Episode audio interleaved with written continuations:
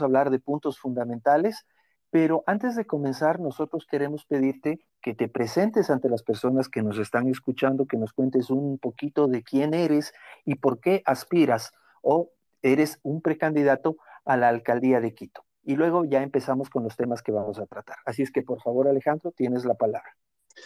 Bueno, muchísimas gracias. Buenas noches con todos. Es un gusto poder compartir estos espacios tan importantes de debate, de diálogo, donde en realidad encontramos mucho de las propuestas y de los temas que nos adolecen como, como quiteños, ¿no? Bueno, Alejandro Calderón es un quiteño, es un quiteño eh, nacido en un hospital público. Eh, justamente una familiar de mi mamá me recibió como comadrona. Eh, nací en el barrio de la Villa Flora. Ahí tuve los mejores momentos de mi vida. fueron la, la, mejor infancia, creo yo, que casi que un ser humano puede tener. Eh, un barrio muy acogedor, con mucho color, habían eh, escuelas de fútbol, había lugares donde los vecinos se podían encontrar, era un barrio seguro. Eh, recuerda que, por ejemplo, yo era el encargado de ir a comprar los huevos los fines de semana y el pan, la leche los sábados. Salía, la gente me conocía, si me faltaba para, para pagar el pan, el vecino me fiaba. Y era en general una, una niñez muy bonita, que la recuerdo con mucho cariño. Y eso precisamente se lo debo a Quito. Esa, esa, esa infancia tan bonita se la debo a mi ciudad. Eh, bueno, posteriormente eh, me formé básicamente en mis papás. Mi padre fue riobambeño, vino a, estudiar en la gloriosa Universidad Central del Ecuador. Ahí le conocí a mi mamá, Mónica Andrade. Estudiaron administración, fruto de esa relación eh, nací. Y es una historia, en realidad, la migración ha formado parte tanto de, de, mi vida, de, de mis papás, y son los procesos en los cuales en realidad está formada la ciudad, está formado nuestro país y también nuestra historia. Y es imposible poder comprender los procesos que vivimos sin entender esto que está en nuestro ADN. Mis padres se fueron a, España.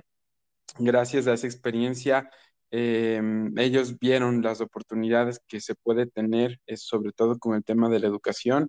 Así fue como ellos me apoyaron para poder estudiar en la Universidad de Barcelona. Eh, allí tuve la licenciatura en Ciencias Políticas y Administración Pública, eh, convención en Derecho.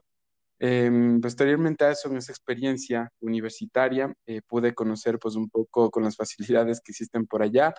Y la vida también está llena de anécdotas y de buenas personas que nos dan la mano. En uno de esos viajes de que pude visitar Sevilla, le conocí a uno de mis mentores, que es el doctor Enrique Ayala Mora. Yo estaba por ahí paseando, extasiado con ese olor a mandarina, con esa, con esa belleza de la ciudad. Y de pronto pues vi que había una conferencia de un ecuatoriano que iba a hablar sobre la historia española. Este, este, además era un ecuatoriano, entró a la conferencia, ahí le conocí al doctor y a partir de ahí pues él me ha empujado bastante en mi, en mi desarrollo profesional. Regresé al Ecuador, eh, trabajé con él en el Instituto de Estudios Avanzados, IDEA, posteriormente a eso me di cuenta que necesitaba en realidad eh, tener eh, una formación más amplia. Yo creo que lo que hacen muchas personas universitarias en el país, y no solo en el país, sino creo yo que también la persona que emigra buscando nuevos horizontes, siempre lo hacemos eh, regresando a mirar a nuestra tierra, a nuestras raíces, a nuestra casa. Yo estudié en la Universidad Complutense de Madrid, Administración Pública y Gobierno, con temas de planificación, de gestión de grandes ciudades. Y después de eso eh, trabajé en el Ministerio de Inclusión Económica y Social, en la administración de ingeniera Betitola, en los temas de política pública.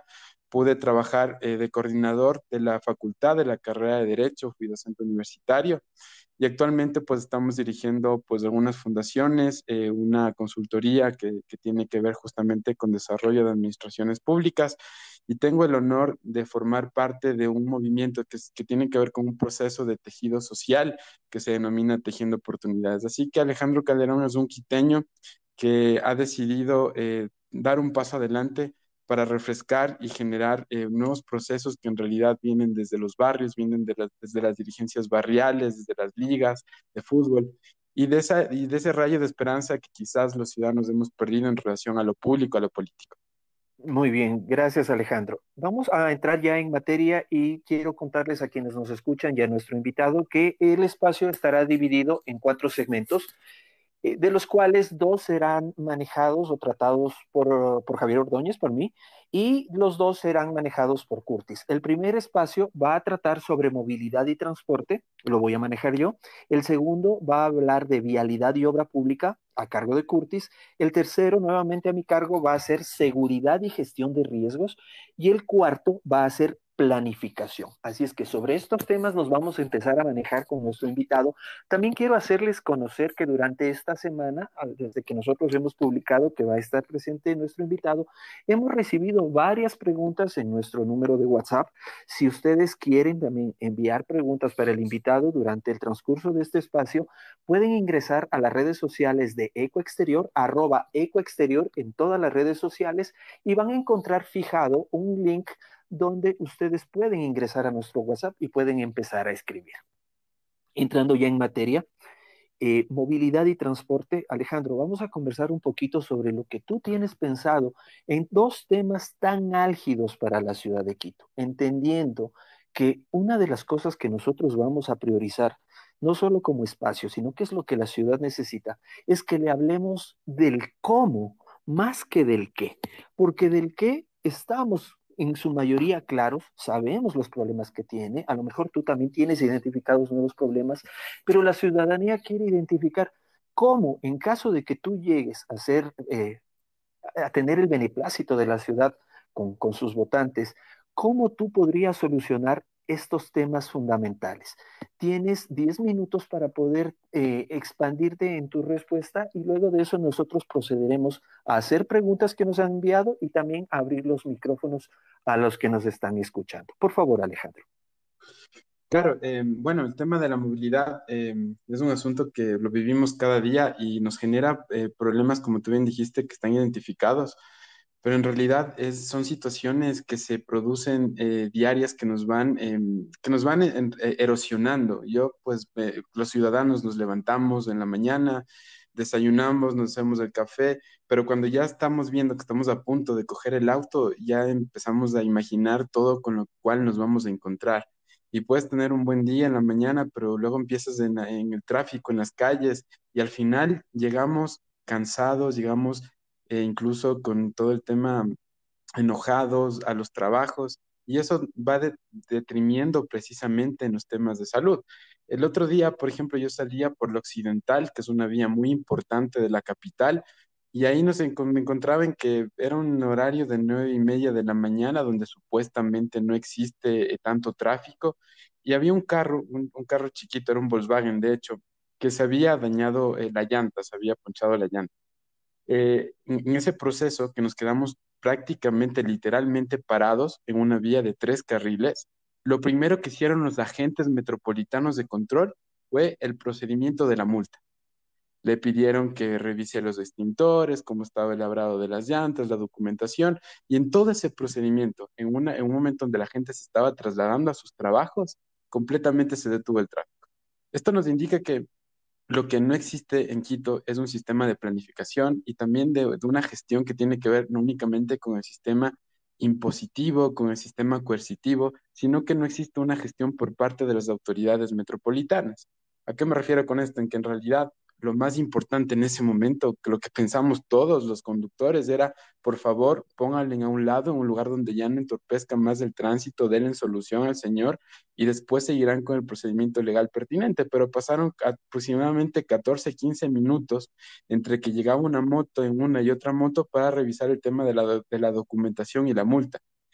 Lo que sucede en Quito es que no existe planificación y porque no existe planificación es que se van eh, poniendo una serie de parches, una serie de soluciones intermedias a corto plazo y es por eso que no tenemos eh, propuestas que sean pertinentes. Lo que se está haciendo en Quito con la medida del pico y placa en realidad es eh, una, una solución que poco tiene que ver con respuestas a largo plazo, que es lo que necesitamos la ciudad. Es como si yo, por ejemplo, les dijera cuál es la solución ante el tema de la seguridad y que una autoridad gubernamental diga la solución es que ustedes se queden en las casas, porque así dejamos, eh, prácticamente están diciendo que la gente buena se quede en las casas para que salgan los ladrones y sigan haciendo lo que ellos creen más conveniente. Con las medidas de movilidad, que últimamente, en los últimos años en Quito se ha tomado el pico y placa sin discusión, es decir, todas las autoridades consideran que es bueno el pico y placa, lo único que están haciendo es diciéndoles, ¿saben qué? Eh, vamos a regular por tiempos horarios y esa es la, política pública central, horizontal que está eh, vehiculando al sistema de transporte en Quito. Nosotros tenemos la propuesta de que el pico y placa tiene que desaparecer porque lo único que está haciendo es incrementar el parque automotor de Quito. Solo por ponerles un ejemplo, en este año eh, se ha aumentado el parque automotor en 17.539 vehículos. Y lo que está generando en realidad es que hay un incremento, sobre todo del parque automotor, precisamente debido a la política eh, del pico y placa, lo que nosotros hemos identificado como un levantamiento de información, porque no se puede mirar hacia el futuro sin una planificación. Y la única forma que tenemos de planificar es conseguir que tengamos un alcalde que entienda de planificación. Porque al final lo que sucede en la vida es que puede haber un alcalde que tenga las mejores intenciones del mundo, pero si, por ejemplo, la Secretaría de Movilidad o el encargado de la política pública de movilidad, me imagino yo, se reúne con alguno de los gremios, llegan a algún acuerdo en concreto y luego le presentan al alcalde una propuesta que no tiene que ver con el bienestar de los ciudadanos, sino que más bien obedece a, una, a un interés particular de un grupo en concreto. Si el alcalde no conoce de planificación, evidentemente le van a meter el dedo. Es por eso que necesitamos primero una autoridad que sepa de planificación, que conozca de administración pública. Tenemos que empezar por ahí. Es importante que, por ejemplo, que la gente que sepa jugar boli, que juegue boli, que sepa de radio, que, que, que estén en radio, me parece muy importante, pero el tema de una gestión de una gran ciudad necesitamos de, una, de un equipo que conozca de administración pública y de planificación. Y es precisamente por, por donde pasan las soluciones. Hay un tema que tiene que ver justamente con infraestructura y evidentemente si hablamos de movilidad hay que hablar del metro de Quito. Pero no se trata de que en la ciudad no existan eh, propuestas, no exista técnica, no existan políticas públicas, sino que lamentablemente hay corrupción. Y esta corrupción es lo que no nos permite avanzar. El, ¿Cuál es el, verdadero problema que, por ejemplo, nos está pasando ahora con el metro de Quito? Es que no hay una, no hay una claridad con cuál es el sistema de operación que va a tener el metro. Es decir, si es que lo va a hacer el sector privado, si es que lo va a hacer el sector eh, público, si es que va a ser una especie de empresa pública, si es que va a operar el, el municipio, pero después con asistencia técnica. ¿Y saben por qué las cosas están funcionando mal en la ciudad? Sería muy importante que los quiteños empecemos a identificar quiénes son y de dónde vienen, porque el problema, uno de esos problemas tiene que ver con que en realidad, ¿quién está gestionando la ciudad? ¿Y a qué intereses está, está, respondiendo?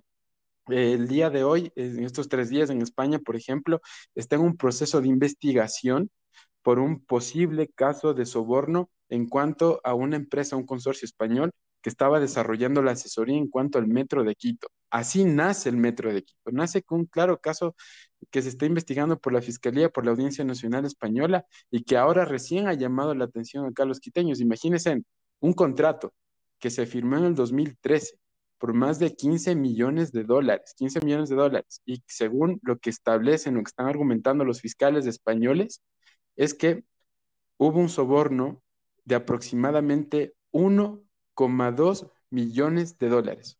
1,2 millones de dólares recibieron supuestamente nueve funcionarios de aquí del municipio de Quito en la gestión de Augusto Barrera. Y según lo que está manifestando, según lo que asegura este fiscal español, dice que los términos de referencia lo establecieron conjuntamente este grupo concesionario español junto con los funcionarios de Quito. Esto nos, lo, lo que nos indica primero es indignación. Yo no puedo entender ¿Y cómo le explico yo a una persona que, por ejemplo, está en un barrio como Atucucho o que está en un barrio como Colinas del Norte, que no tiene agua, que no tiene luz, que están las calles totalmente destrozadas, que son cráteres? ¿Cómo yo les explico que lo que está haciendo el municipio es en realidad pagando 15 millones de dólares a una empresa española para que un empresario pues esté en la Castellana o esté en cualquier barrio de Madrid o de Barcelona disfrutando del dinero de la gente pobre quiteña que no tiene los recursos. Eso es lo que está pasando. ¿Qué le han hecho a mi ciudad? ¿Cuándo perdimos el horizonte? ¿Cuándo nos pasó esto? Solo por seguir con este tema, que es, que es, un, que es una parte de la historia del metro de Quito, después en el 2015, ya con la, con la gestión de, de Mauricio Rodas, se hizo una ampliación a este contrato por 5 millones de dólares. para un estudio de consultoría. Y así es como nace el, metro de Quito. Estamos hablando de una inversión de más de 2.009 millones de dólares, que todavía no está completamente financiado, se faltan todavía 35 millones de dólares. ¿Por qué funcionan mal las cosas en nuestra ciudad? Porque existe corrupción. Yo no sé qué le han hecho a nuestra ciudad, no sé qué le están haciendo a nuestro país. Y no se trata de política pública. Muchas personas, como tú bien comentaste al inicio, están diciendo cuáles son los problemas, pero no dicen cómo resolver los problemas. Nosotros precisamente por eso pensamos que necesitamos construir una propuesta nueva desde cero, necesitamos un cambio generacional. Y como una vez yo estaba en, la casa de mi abuela y yo estaba, le veía que ella estaba con la luz del sol en el patio, estaba con un ovillo de lana y ella me conversaba, no estaba conversando con ella porque nuestros abuelos tienen mucha sabiduría. Y ella me decía, verás, cuando tú estás tejiendo algo, todos los ovillos son importantes, todos los ovillos. Y lo que nos está pasando es que están gestionando la ciudad sin los quiteños, nos están quitando la ciudad, nos están robando nuestra casa, están contratando empresas españolas por más de 20 millones de dólares para que hagan estudios de consultoría conforme a los términos de, referencia que ellos mismos elaboran. Y así con un cúmulo de cosas. Por eso es que tenemos que empezar primero con la planificación. No se puede gestionar un tema de movilidad sin planificación. Hay muchas personas que, se les ocurre propuestas que dicen vamos a hacer que la gente trabaje desde las 7 de la mañana hasta las 10 de la noche, pero en realidad son cantos de sirena porque no hay un estudio de por medio, no hay una planificación.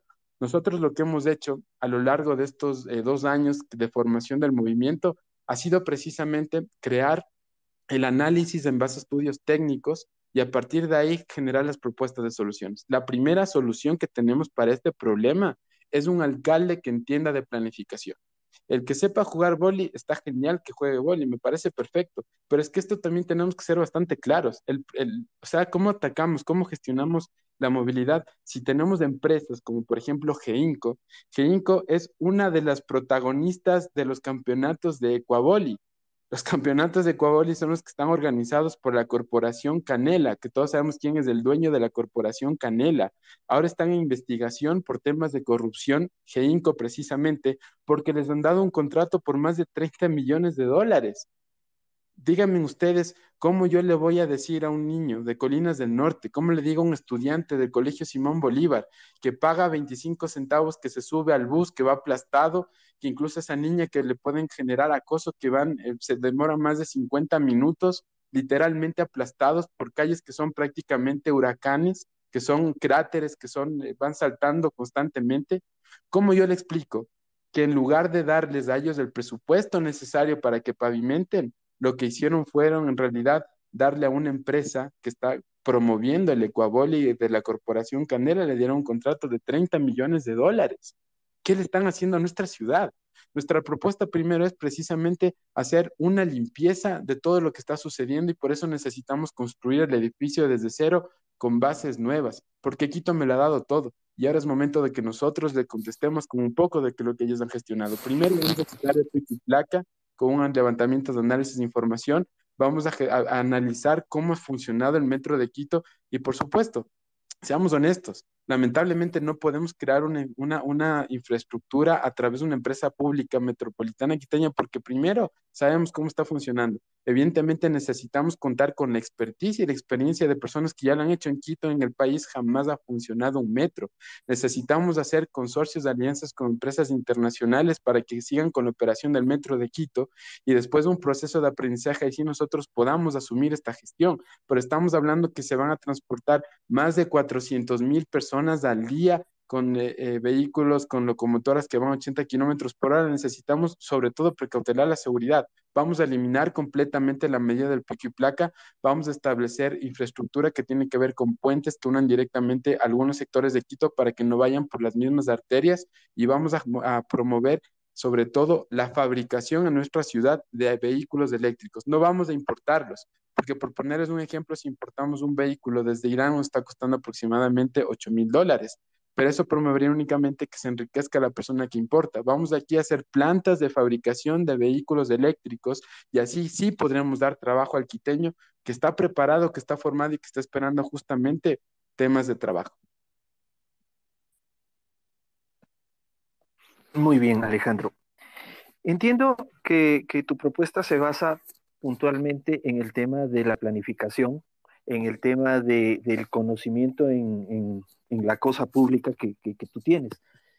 Pero una pregunta que quiero ser muy, muy, muy puntual contigo es, ¿tú vas a esperar a que llegues a ser electo alcalde de Quito para empezar a trabajar en este tema o tú ya tienes esto adelantado con, propuestas muy, muy específicas?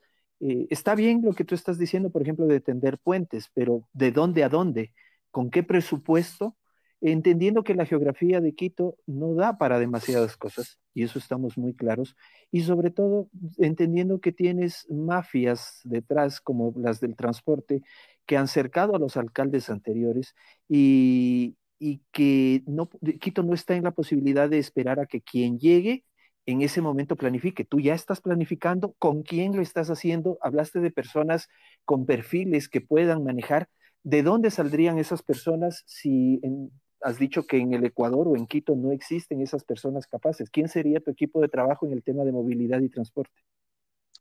Eh, claro que sí. Eh, nosotros eh, justamente lo que, lo que estamos proponiendo es en base a una planificación, como tú bien comentaste. Y planificar implica generar, imaginar el futuro a través del presente. Nosotros, gracias a la oportunidad que tuve de formarme en, en temas de gestión pública, podemos contar con el asesoramiento, por ejemplo, de la Academia de la Universidad Complutense de Madrid, eh, estamos previstos también de, mm, programar un viaje con la alcaldesa eh, de Madrid en los próximos días, en el mes de junio probablemente. Y también vamos a contar con la asesoría de una de las ciudades más reconocidas del mundo, como es el tema de Barcelona, donde también tuve la oportunidad de estudiar. El Plan Cerdá creo que es uno de los ejemplos más importantes de planificación urbana que existen.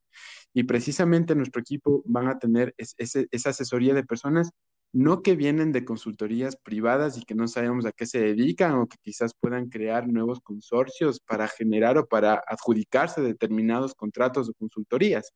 Nosotros vamos a trabajar con personas de la academia que han estado en procesos de, formación. El Metro de Madrid es uno de los, de los primeros que, que empezó a funcionar en el mundo, junto con el de Londres, por ejemplo. Ellos tienen experiencia en gestión ese es el equipo de trabajo con el cual vamos a formar y, por ejemplo, para el tema de los autos eléctricos, eh, me complace comunicarles que nuestra propuesta que es, está medida, está cuantificada, sabemos cómo hacerlo, va a ser eh, justamente eh, a través de unas, de, unas, de unas medidas que tienen que ver con convertirle a Quito en 100% eléctrico. Esto es completamente posible y es hermoso porque es un proyecto que ya está elaborado, se ha llevado a cabo aparte a, través de la empresa privada durante más de tres años y consiste en, por ejemplo, primero, que el agua, el agua de Quito poder transformarla en energía. Con esta energía nosotros vamos a conseguir que tengamos electrolineras aquí en Quito, donde además podamos exportar luz nosotros como ciudad, como distrito metropolitano, y eso permitirá que los vehículos además se puedan recargar y, recargar y que sean eminentemente eléctricos. Ya tenemos identificadas las zonas en las cuales podemos poner las fábricas, porque como yo les dije, no se trata de que una persona empiece a importar autos y que se haga el negocio, no, se trata de generar empleo. La mejor medida para generar empleo no es de despidiendo a, gente del sector público, no es de con esos discursos fáciles y vagos, como diciendo vamos a reducir el Estado y vamos a apoyarnos más en, en otro tema y, que la gente es vaga, no. La gente quiteña quiere trabajar, quiere tener la oportunidad y, tenemos que romper un poco el esquema de que un sueldo de 400 dólares es digno o está bien. Eso no alcanza para tener una vida digna, es completamente falso y nos han engañado constantemente con ese discurso. El proyecto está elaborado, eh, lo compartiremos evidentemente conforme a los tiempos electorales que nos establece eh, la ley, respetando esos procedimientos, se llevará a la notaría y el, proyecto está completamente financiado por la empresa privada para que podamos tener autos eléctricos. Además, nosotros tendremos un, tratamiento de basura inteligente y esto es muy interesante porque parece que yo estuviera diciendo cosas que son em, eh, un poco atrevidas, pero en realidad son cosas que ya se han hecho. Vamos a gestionar el plástico todo el plástico de Quito lo vamos a transformar en combustible para aquellos autos que todavía no estén en el proceso de convertirse en eléctricos. Imagínense, plantas donde ese plástico que es tan dañino para el medio ambiente lo vamos a transformar en combustible. Y además la política es que en Quito sea 100% eléctrico, una ciudad 100% eléctrica. Vamos a hacer que Quito sea la luz de América de verdad. Vamos a generar además que todo, en todo Quito haya internet gratis, porque es un derecho humano fundamental en los tiempos de hoy. Es la única forma de que todos los ciudadanos podamos estar tratados en las mismas condiciones como iguales. Este proyecto de, de Quito 100% eléctrico está basado en un proceso de economía circular en el cual vamos a generar la energía, vamos a fabricar los autos eléctricos además y también nos apoyaremos con el tema del plástico para aquellos eh, autos que todavía estén en ese proceso de cambiarse al tema eléctrico. Está financiado, lo haremos con consorcios de empresas que trabajan también en Ginebra y el, el Metro de Quito, vamos a trabajar en el tema de la operación, estamos ah, conversando con el Metro Madrid, que es uno de los más reconocidos del mundo, y también eh, con el de Barcelona para hacer un consorcio con la condición de que nosotros les daremos la operación con la única condición de que evidentemente ellos formen a nuestra gente en estos procesos de cuatro o cinco años para que sea el quiteño el que finalmente asuma la operación después de un proceso de aprendizaje. El implantar este tipo de, políticas o este tipo de soluciones va a tomar tiempo. Has dicho que no es insostenible el tema del pico y placa. ¿Cuál es la opción inmediata si tú llegas a la alcaldía de Quito, para solucionar o para reemplazar el pico y placa? O, en su defecto, ¿el pico y placa seguirá funcionando hasta que esto se pueda implementar? Eh, no, el pico y placa va a desaparecer. Eh, hay, una, hay un tema eh, contradictorio que tiene que ver cuando no se gestiona con conocimiento, acabas provocando el efecto contrario. Por ejemplo, el presidente Rafael Correa subió el IVA cuando necesitaba más recaudación fiscal y al final lo que acabó consiguiendo cuando subió el IVA es que haya menos recaudación porque la gente consumía menos. Con el pico y placa, lo que estamos provocando es únicamente animando a que la gente compre más vehículos. Y además te está generando una incertidumbre. Porque dependiendo de la gestión, dependiendo de la alcaldía, te cambian los horarios, te cambian las condiciones. Así que la gente, pues, eh, solo un 25% de los quiteños tienen acceso a un vehículo, pero lo cual te dice que hay un margen de crecimiento de compras de vehículos aún mayor. Si tú sigues con el pico y placa, lo que estás únicamente fomentando es que exista más parque automotor. La medida que tenemos es, primero, vamos a sacar a las instituciones eh, municipales del centro de Quito, les vamos a sacar de ahí. Yo no entiendo qué hace en el centro histórico, por ejemplo, una institución como la de capacitación del municipio. ¿Qué demonios hace en el centro histórico en lugares donde, por ejemplo, hay calles estrechas donde simplemente pasa un vehículo?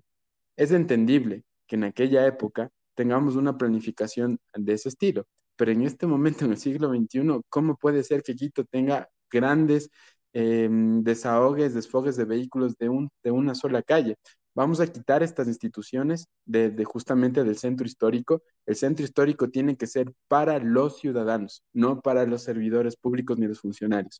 Los servidores públicos tienen que estar en los barrios, tienen que estar en Atucucho, tienen que estar en Colinas del Norte, tienen que estar en la Vicentina. Hay casas barriales que están completamente abandonadas. Las vamos a adecuar para que vayan allá a trabajar y, hacer la gestión pública y así, por ejemplo, liberaremos un poco del peso que tiene que ver justamente con el centro de Quito. Adicionalmente, estamos viviendo en el siglo XXI.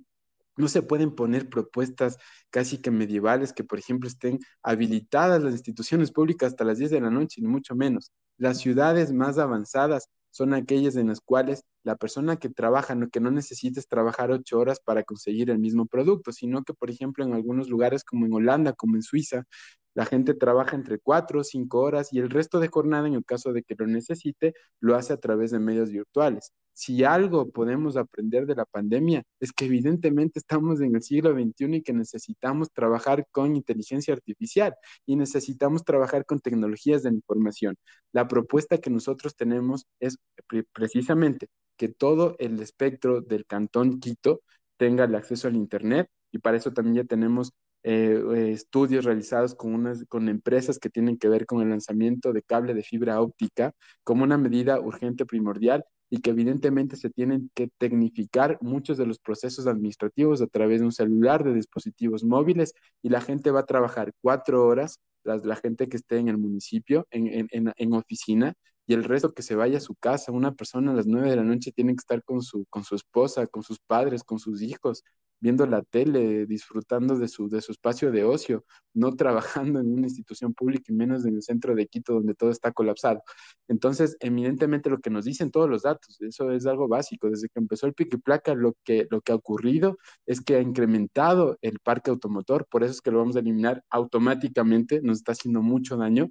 Después vamos a sacar a las instituciones del centro de Quito para que no sea un hipercentro de una calle, sino que las vamos a enviar precisamente a barrios que tienen eh, salas comunales abandonadas y es importante porque la única forma que tenemos de que el servidor público conozca lo que está pasando en un barrio en concreto es que vaya, es que vaya cada, cada día ya, que vea lo que está sucediendo, que observen que existen casas que no tienen puertas. En Quito nos está pasando esto. El municipio ni siquiera tiene información de cuántas casas hay, ni quién tiene escrituras, ni cómo se gestiona.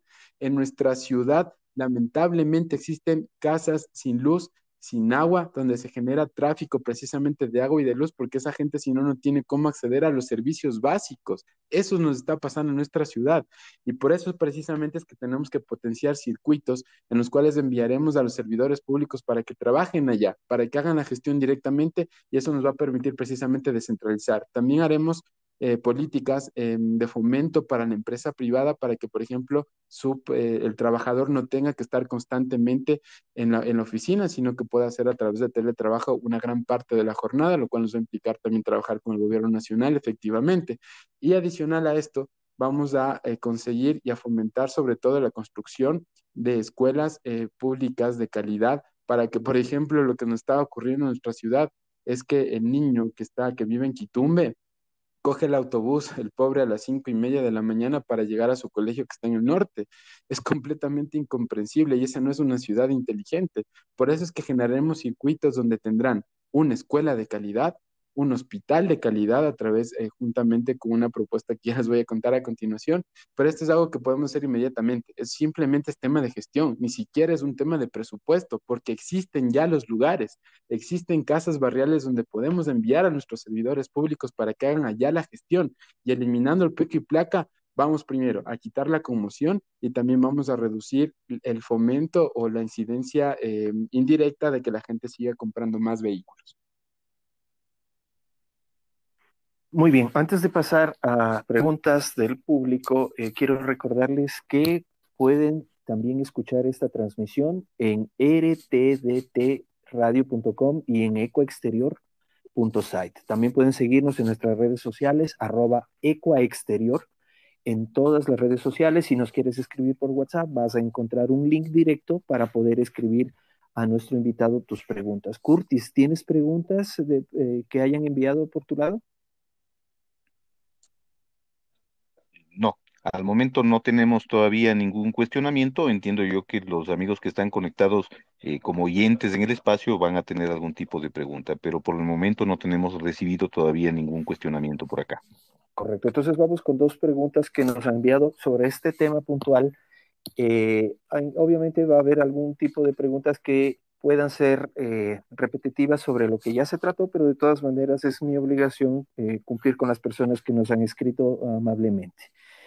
Nos escribe la señora Jessica Rodríguez y dice, el candidato habló de puentes, pero no dijo en dónde va eh, a construir estos puentes y tampoco el método de financiamiento que va a tener para puentes. Les agradezco por su atención, eh, Jessica Rodríguez.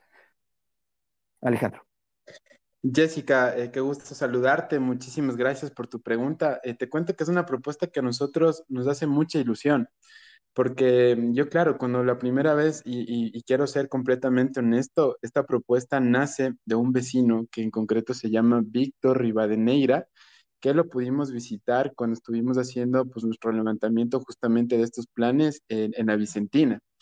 Entonces, Víctor, eh, justamente por ahí hay un hospital que, que, que, curiosamente, fíjate las cosas que nos pasan en la ciudad, ¿no? Hay un hospital que atiende al tema de la lepra, cuando la lepra ya se declaró como una enfermedad erradicada. Yo no sé qué es lo que se estará financiando. Todo eso vamos a hacer el levantamiento de la información precisamente porque no es que yo no puedo eh, eh, vivir en una ciudad donde hayan personas que no tengan eh, puertas en sus casas y se siga financiando, por ejemplo, hospitales que curan la lepra cuando ya es una enfermedad que se declaró por la Organización Mundial de la Salud como radical. Entonces, eh, conversaba con Víctor y decía, nosotros los vecinos, nosotros los vecinos tenemos una propuesta en cuanto a la movilidad. Digo, claro, Víctor, cuéntame, justamente estábamos plantando árboles con él. Víctor me decía, eh, tenemos una propuesta que está levantada con arquitectos que nosotros mismos financiamos. Ojo, los vecinos a través del comité barrial financiaron el desarrollo de la propuesta, dice, porque no podemos entender cómo para llegar a nuestra casa en un tramo de nada, de 10 kilómetros, de 5 eh, kilómetros, nos demoramos tanto tiempo. Entonces él me decía, nosotros empezamos a pensar cómo lo podemos hacer.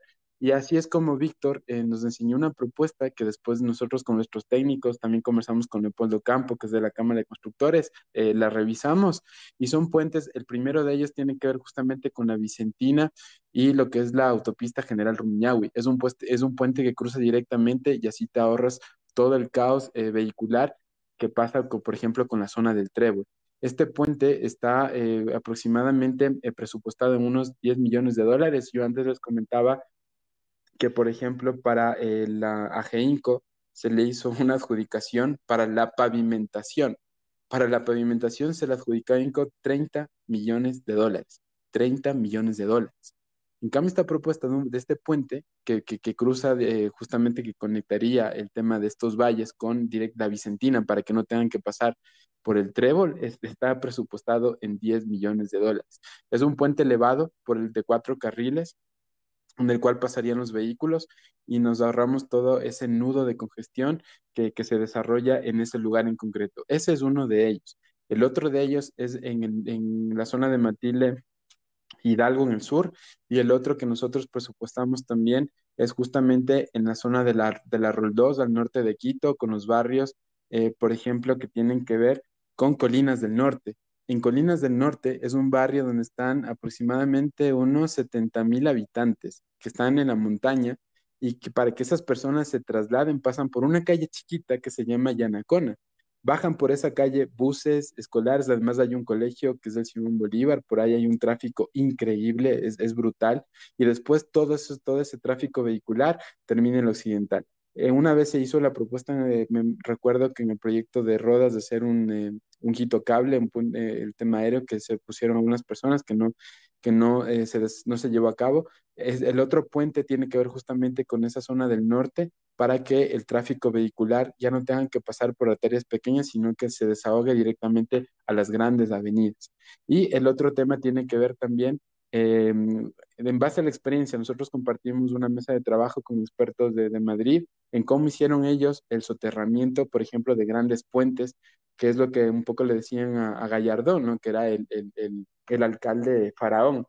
Entonces, eh, una de las propuestas también es eh, lanzar un soterramiento en lo que viene siendo en tema de los túneles, para que ya no tengamos dos carriles, sino cuatro carriles. La técnica hace mucho tiempo está desarrollada, lo que no ha habido es planificación. Y a través de este proceso de planificación, nosotros ya hemos eh, elaborado estas propuestas. El costo de los puentes tienen aproximadamente 10 millones de dólares. Y así es como eh, vamos a gestionar esta construcción de los puentes, porque Quito va a ser la ciudad de los puentes, la ciudad de la unión y también la ciudad de la luz. Bien, ya para finalizar este tema, eh, y como se ha abarcado la mayor parte de las preguntas que se han hecho, te voy a hacer la última que nos envían y dice, mi, pregunta, a ver, ¿cuál sería la propuesta para poder descongestionar el centro histórico? Puntualmente, háblenos de este sitio porque genera malestar en el transporte de sur a norte y viceversa. Muchas gracias por la pregunta. Buenas noches. Es muy fácil em, decir, por ejemplo, algunas propuestas de ya no van a circular vehículos, pero ¿y? Y después de eso, ¿cómo, qué, qué vas a hacer con esos vehículos? Lo primero que vamos a hacer es eh, descentralizar, es decir, todos los servidores públicos municipales eh, van a salir del municipio, no tienen que estar ahí, no, para nada, ellos tienen que estar en los barrios y esa es nuestra política de la tercera vía, de llevar la gestión a los barrios. Vamos a empezar por ahí porque además hay un montón de casas comunales abandonadas, eso es lo que está pasando en mi ciudad. Después de eso, eh, lo que haremos para el centro histórico justamente con el tema vehicular es nosotros no podemos prohibir que la gente circule con su auto, eh, no podemos cortarles de su libertad, pero sí podemos generar una política que sea justa, porque lo que estamos buscando es justicia.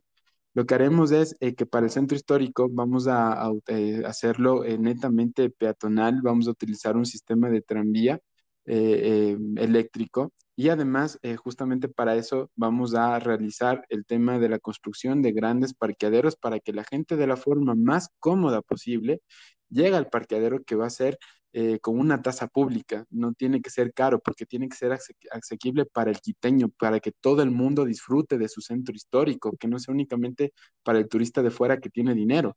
Llegará a este parqueadero público a través de una tasa pública. El concepto de tasa es que únicamente van a pagar el costo que genera este servicio público y a partir de ahí dejará su, vehículo y podrá coger con el ticket de lo que deja su vehículo en el parqueadero, podrá coger una forma gratuita ese tranvía eléctrico para movilizarse dentro del centro histórico. Evidentemente hay instituciones estatales que no pueden eh, movilizarse de esta forma y para ello lo que vamos a hacer es evidentemente es cobrar un peaje un peaje para entrar al centro histórico de aquellos vehículos que sí tengan que hacerlo y con ese dinero, con ese presupuesto es como nosotros vamos a financiar este tranvía eléctrico que va a funcionar en el centro de Quito. Es una experiencia que nosotros, por ejemplo, ya lo vimos en, en lo vimos en Lisboa. En Lisboa tienen unos sistemas de tranvías que pasan justamente por una especie de montañas, de canales, y la gente le gusta coger el tranvía porque es cómodo, porque es rápido, porque es eficiente, y hemos ya hecho los cálculos del peaje que les cobraremos a los, al, el señor que quiere entrar con su vehículo al centro histórico lo podrá hacer, no hay ningún problema, pero para eso le pondremos un peaje para que ingrese al centro histórico y con este presupuesto vamos a financiar justamente el movimiento de este tranvía eléctrico. Quito, una de las cosas que, que yo me puedo enorgullecer y es de siempre que voy me, me vuelvo a enamorar y cualquier persona que visita cualquier otra ciudad, puede ser un parisino, un madrileño, uno de Barcelona, de Italia, no importa, eh, siempre que uno llega al centro histórico de Quito, es como prácticamente estarle viendo los ojos a Dios, es como la inspiración máxima y ese es uno de nuestros deberes, poderle rescatar. Es por eso que vamos a quitar todas las instituciones, eh, primero eh, públicas que tienen que estar en los barrios, y después vamos a convertirlo en centros culturales. Yo me acuerdo una experiencia de las más bonitas que tuve cuando tuve la oportunidad de visitar Roma. Yo veía que la gente estaba a las 2 de la mañana en verano, evidentemente. Era una familia con, su con sus hijos menores en un cochecito, estaban con sus bebés y estaban paseando por el centro de Roma a las 2 de la mañana. En Quito a las 4 de la tarde tú ya te vas porque ya te empieza a dar miedo, porque no es un lugar, no es un espacio público. Nosotros vamos a recuperar esto. Yo lo que sentía es como una especie de, indignación y de decepción. Y yo pensaba, ¿por qué en mi ciudad no podemos hacer esto? ¿Por qué nuestro centro histórico no puede ser un lugar para las familias? ¿Por qué está tan abandonado? ¿Quién nos ha hecho esto? Y es por eso que dentro de nuestra política, justamente para descongestionar el, centro histórico, vamos a trabajar a través de, estas propuestas. Y en cuanto al, al, transporte público, evidentemente tenemos que gestionar sistemas inteligentes de retroalimentación del sistema metro. El metro tiene que funcionar, nosotros lo vamos a poner a funcionar con un concepto de justicia. Lo que no nos están diciendo las autoridades es que el precio del, del, metro va a ser 60 centavos. ¿Quién puede permitirse 60 centavos?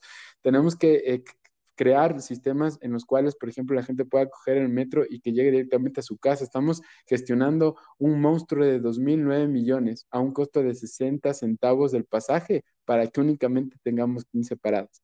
Entonces, eh, tenemos que alimentar más el sistema de movilidad de metro y justamente lo haremos con los tranvías para que sea un sistema cómodo, eficiente y en el que el ciudadano sienta sobre todo el gusto de poder decir, no, yo cojo el transporte público. Muy bien, gracias a todos los que nos están escribiendo. Realmente han llegado muchos mensajes. Importante que vamos a tratar los siguientes temas y en base a eso iremos haciendo las preguntas de cada uno de los temas. Hemos terminado con la primera parte de este espacio y a continuación vamos a hablar sobre vialidad y obra pública a cargo de Curtis. Curtis, por favor, tienes la palabra. Eh, muy bien, eh, mi estimado Javier. Vamos entonces, en este caso, tal como has mencionado, a empezar con la segunda parte de, este interesante, de esta interesante tertulia eh, junto a Alejandro Calderón, que esta noche nos está acompañando. Recuerden amigos, antes de empezar con la segunda parte, les invito a que compartan el espacio de tal manera que más personas puedan unirse. Y también en la parte superior ya están eh, compartidos los eh, correspondientes enlaces de tal forma que ustedes pueden, si es el caso, conectarse a nuestra señal, unirse a nuestra señal de rdtradio.com y también de ecuaexterior.site. Pueden también, si es el caso, unirse a nuestro canal de YouTube. En la parte superior también se encuentra el correspondiente enlace, de tal manera que ustedes pueden suscribirse al mismo. Les invito entonces a compartir el espacio. Bien, eh, entonces en este punto, en la segunda parte, ya que eh, se ha hablado del tema de movilidad y transporte, vamos en este momento a hablar sobre un tema no menos importante que corresponde a la obra pública y también a la vialidad. Como todos sabemos, pues lamentablemente en la ciudad de Quito, en la actualidad, el problema de la vialidad, de la desastrosa situación en la que se encuentran las diferentes vías públicas, el problema del pavimento, del asfalto que está en diferentes partes de la ciudad con no solamente baches, sino cráteres, agujeros, pero de, dimensiones enormes en algunos lugares. Evidentemente eso requiere de, un, de una atención por parte del municipio y esto tiene que mm, manifestarse y manejarse de una forma muy seria. En este sentido, tomando en cuenta la parte de la vialidad y también el tema de la, de la obra pública, que es sumamente importante porque es el pilar fundamental para manejar cosas como, por ejemplo, la misma gestión y el control potencial de riesgos que podrían darse, que podrían evitarse en el caso de existir mantenimiento de la obra pública, no solamente de cuestiones de temas muy importantes como el, famoso caso de quebradas que ya lo hemos venido analizando mucho, pero también cosas como el mantenimiento de las mismas infraestructuras que actualmente existen en la ciudad. En cuanto a eso, quería preguntarle precisamente a Alejandro que nos comente, pero desde un punto de vista bastante claro en especial cómo haría para poder atacar estas problemáticas y cómo haría por el tema del financiamiento. yo sí quisiera que seamos un poquito más claros desde el punto de vista de, de, concretar cómo haríamos este tipo de abordaje. Porque si bien es cierto, tal vez podemos poner ejemplos de que en tales o cuales países se manejan las cosas de tal o cual manera, pero recordemos que estamos en el Ecuador y la realidad del Ecuador muy probablemente es totalmente diferente y el abordaje es muy diferente a como se lo hace en Europa o en cualquier otro sitio o en lugares de primer mundo. Entonces, Alejandro, ¿cuál sería la propuesta en cuanto a, atacar este tipo de problemáticas? Te escuchamos. Estimado Curtis, muchísimas gracias eh, por la pregunta. Em, e, evidentemente, estamos hablando de, Ecuador y estamos eh, justamente, eh, todo lo que estamos haciendo es contextualizando y nosotros tenemos que ir al fondo de lo que está sucediendo.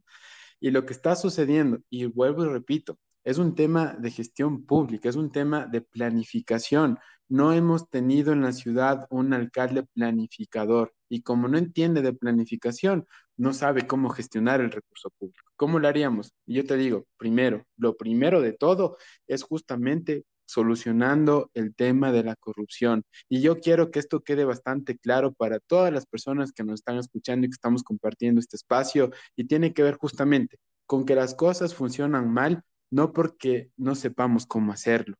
Las cosas funcionan mal porque alguien está ganando dinero con esto alguien se está enriqueciendo con esto y por eso es que las cosas funcionan mal. Seguramente los quiteños eh, estaremos pensando, y la pregunta que a todos nos viene sin ser expertos ni en planificación, ni en urbanidad, ni en obra, ni en política pública, y es, ¿por qué? ¿Por qué no sucede? Que en la avenida de la prensa pavimentan una calle y, y eso dura cuatro meses. Pasear en este momento por Quito es encontrarte con calles donde en el centro de la calle la gente tiene que poner conos y banderas para que tu carro no vaya por encima y no te quedes ahí con la llanta metida. ¿Por qué está pasando esto? ¿Quién nos ha hecho esto? Y el tema justamente es por la corrupción, como vuelvo y repito nuevamente, porque es hora de que la gente, de, que los quiteños nos empoderemos, tejamos y recuperemos la ciudad. Lo que está sucediendo es que se le concede una empresa como Geinco, que es la empresa que patrocina los campeonatos de Ecuaboli, que está organizado por la Corporación Canela, a ese tipo de empresas se les dan 30 millones de dólares para que nosotros en Quito tengamos huecos. Y como tú comentabas, Curtis, y lo retomo y justamente con tus palabras, contextualicémoslo a Quito. No puedes eso solucionar con política pública. Lo que primero tienes que hacer es eliminar la corrupción y poner a gente preparada. Y te pongo otro ejemplo, Curtis. ¿cómo puede ser que en la administración anterior del señor Yunda, la persona encargada de investigación haya sido una persona que ni siquiera tiene estudios universitarios, por simplemente porque era una conocida del señor Uvidia. Giovanni Uvidia la persona que lleva investigación. Nosotros no nos podemos exponer a que si yo siempre digo, ¿no? Si yo me voy al peluquero, hasta para cortarme el pelo, me fijo en que la persona pues, sepa lo que está haciendo. Si yo me voy a un restaurante, me fijo en que sea rica la comida si es que yo voy a pagar mi dinero. De la misma forma, lo primero que tenemos que hacer es dejarnos ya de tantos, de tantos de acuerdos bajo la mesa, de tantos cabildeos entre organizaciones políticas, porque lamentablemente en nuestra ciudad los dueños de los partidos políticos deciden con tres, cuatro personas en función de sus propios intereses y son ellos los que ponen los candidatos. Por eso es que nosotros empezamos un proceso nuevo. Y la forma que tenemos de hacerlo es justamente poner a gente preparada para gestionar la política pública. Que la persona de movilidad sea una persona que al menos conozca algo pues, sobre el sistema de tránsito, que la persona que esté manejando obra pública sepa sea una persona que sepa algo justamente de gestión pública. En el tema de medio ambiente, existen en Quito empresarios que son admirables, que tienen proyectos ecológicos que son hermosos. Hay una escuela, por ejemplo, la Johannes Kepler, que les enseñan a los niños a plantar un árbol, que ellos mismos generan combustible, es, es hermoso. Esas son las personas que tienen que estar dirigiendo la ciudad, no el más conocido, no el que juega mejor boli, no el que canta mejor, no la persona que está recogiendo firmas de, apoyado por Yunda, no, la persona que entiende de gestión pública, la persona que ha hecho cosas. Por eso, y vuelvo y repito, si lo contextualizamos precisamente, Curtis, América Latina, la obra pública lo que tenemos que hacer es poner a la gente preparada, no a la gente que son amigos o padrinos o vecinos. Hay un montón, hay millones, hay un montón de gente en el país que son graduados, que se han endeudado para estudiar, que son ingenieros, que son arquitectos, que son abogados. ¿Y sabes de qué están trabajando? Ellos están limpiando vasos en los, en, los restaurantes, ellos están trabajando en, en las alitas Cadillac. Esas son las personas que tienen que estar gestionando y sirviendo a la ciudad porque son las mejores mentes y son las personas que les tenemos que reconocer con los mejores salarios, porque yo aspiro y en nuestra gestión lo que vamos a hacer es que justamente los que tienen mayores conocimientos tienen que ser, los mejores pagados y tienen que estar al servicio de la ciudad. Ese médico no tiene que irse, por ejemplo, al, hospital metropolitano para ganar 5 mil dólares, ¿no? Que haya investigación en el, sector público, que lo haga a través del sector público. ¿Cuál es nuestra propuesta para justamente para el tema de obra pública? Primero, eliminar la corrupción. Ya no podemos seguir más con esto. ¿Quién nos está haciendo tanto daño? Es precisamente que por eso es que nosotros empezamos lo que ya estamos haciendo, lo que ya hemos hecho, es un proceso nuevo con gente técnica y preparada sin cabildeos políticos. Empezando por ahí, porque la corrupción mata, la corrupción crea ineficiencia. Y a partir de eso después vamos a trabajar a través de agencias de políticas públicas. ¿Cómo va a funcionar esto, estimado Curtis? Eh, es una especie en la cual tú no haces una empresa pública, es decir, no tienes que generar contrataciones, no eh, estás generando mayor peso en cuanto a costos laborales, sino lo que tú estás haciendo son agencias de políticas públicas a través de contratos de políticas públicas. Tú lo que le vas a hacer a esta agencia es decirle, es un contrato, por ejemplo, con 12 puntos. Yo me imagino y, planteo, tú en un tiempo de cinco años al menos tienes que garantizar la vialidad del distrito norte o tienes que garantizar la vialidad del, distrito centro, del distrito sur o de la ruralidad. Para esta gestión, tú vas a tener este presupuesto en base a, las diferentes propuestas y de los análisis técnicos. Te vamos a dar para que tú gestiones no como concesión, sino como un contrato, que es una figura muy distinta de una agencia de política pública. Y una vez que cumplan con los términos, no, de, no términos de referencia negociados, sino a través de un contrato con los puntos bien claros y socializados, ahí sí nosotros les reconoceremos la gestión que están haciendo. Y además, el ciudadano en las paradas de los buses y también cuando nosotros ya pongamos a operar el metro, vamos a poner en las paradas las obligaciones que tienen los contratistas constantemente a través de una política de gobierno abierto que les informaremos. Verán, la empresa tal está gestionando a través de una agencia de política pública tal obra pública. En nuestro país, en, en Quito, lo que está pasando es que las calles, la pavimentación duran seis meses porque a alguien le interesa. ¿A qué me refiero? A que si la calle está bien durante seis meses y luego ya tengo que volver a repavimentar, ya tengo que hacer otro contrato. ¿Por qué hay corrupción? Las cosas funcionan mal porque alguien le beneficia, estimado Curti. y justamente contextualizando América Latina, aquí todo lo que está sucediendo. Es por eso que nosotros, primero, vamos a poner a gente técnica, no a gente que, pone dinero, gente que trae, que se mueve políticamente o que les conocen a la gente. Nadie nos va a imponer nada porque no tenemos contrato con nadie, no tenemos compromiso con nadie. Nuestro único compromiso es con cada una de las personas que dio su firma para que nosotros nos podamos constituir como movimiento político. Ese es nuestro único compromiso. Y es por eso que tenemos la completa libertad, primero, de poner a gente técnica, y creo yo que es algo de sentido común, de tema fundamental. Y cuando tengamos un alcalde en este caso, si ustedes me dan el apoyo, que conozca de planificación y que entienda algo de política pública, va a saber, va a conocer qué propuesta es viable y qué propuesta no. Es por eso que las obras, justamente el tema del financiamiento, además lo vamos a hacer con un sistema de indicadores que se llaman eh, tablero de control en el cual a través de diferentes mediciones vamos a, ir constantemente con un tabla automática que puede ser una aplicación que va a tener el quiteño en su teléfono. El quiteño en su teléfono va a poder decir, esta calle está mal, de quién era la concesión, no está cumpliendo en este momento la regla, porque el jefe de la ciudad, el dueño de la ciudad es el quiteño y en su dispositivo celular que va a tener acceso a Internet a través de, porque nosotros le vamos a proveer de esto, va a poder decir, ¿saben qué? Va a entrar a la aplicación, esta calle hay un hueco, esta, esta, esta empresa está incumpliendo. No va a ser el alcalde, no va a ser la empresa pública la que le controle cómo está gestionando esta agencia de política pública. Quien lo va a hacer es el ciudadano, a través de la aplicación móvil y va a decir, ¿saben qué? Esto no está funcionando bien, esto está funcionando mal. Es así como nosotros vamos a optimizar la gestión porque es falso de que no haya presupuesto. Si el problema en Quito es que el presupuesto no se está ejecutando y los procesos de concurso público además tienen de, estar con principios de participación ciudadana, pero la participación ciudadana a veces es un concepto vago que ni siquiera las personas que lo, que lo, que lo, que lo platican lo entienden, porque no sirve de nada la participación ciudadana si es que no, eh, no tenemos la información. Trabajaremos en una ley que tiene que ver y se denomina como una ley de lobby, en la cual el ciudadano en su dispositivo celular, es decir, tú Curtis, en cualquier lugar en el que estés, vas a tener el acceso para conocer con qué persona se reunió tal concejal, con qué persona se reunió el alcalde. Y tú también, en tiempo real, vas a conocer, igual que todo el mundo que se conecta a la aplicación, cuál es la calle que tiene un hueco, a quién estaba eh, agenciada, porque va a ser a través de agencias de políticas públicas esa concesión, y el ciudadano simplemente dándole un clic, subiendo la foto, eso ya se va a considerar como un procedimiento administrativo a través del municipio, porque no puede seguir funcionando una política si es que el usuario, si es que la gente que está en la calle no tiene un sentido de expectativa de que si eso está funcionando bien o mal.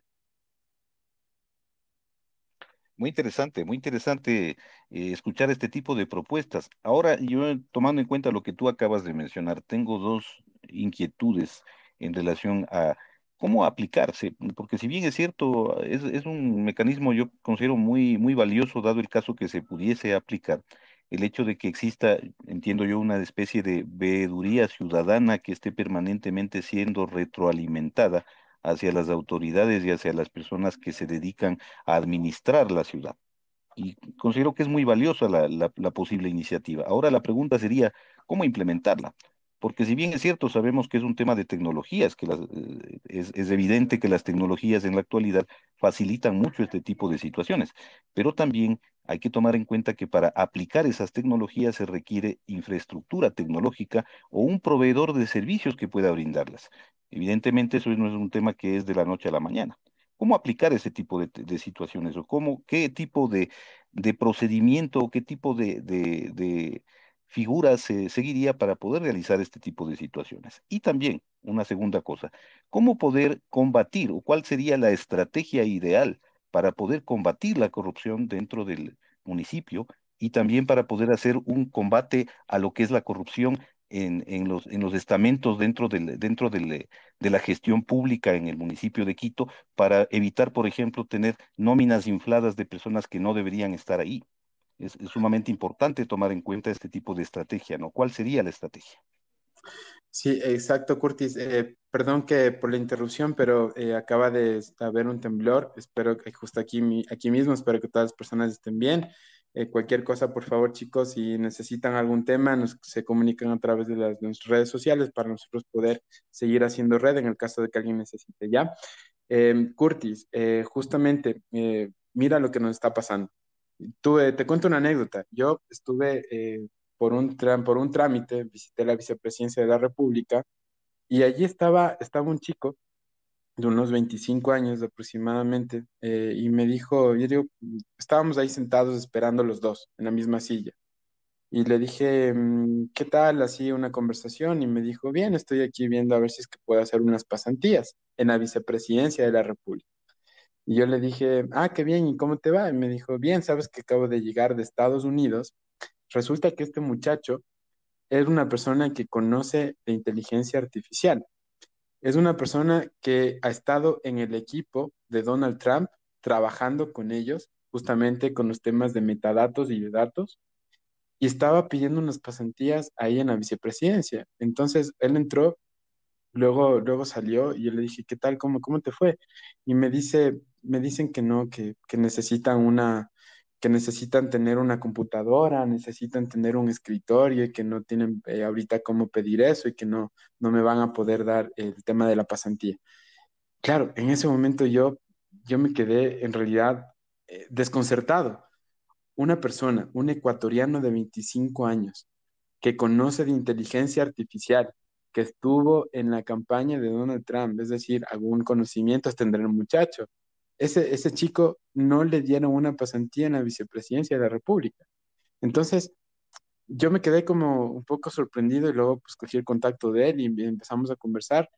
Y el tema de la programación, de las, eh, justamente con personas que conocen, el tema de la programación no es un tema eh, para nada complicado. Ya hay, ya hay, una, ya hay una cosa, Curtis, que me permito compartirte.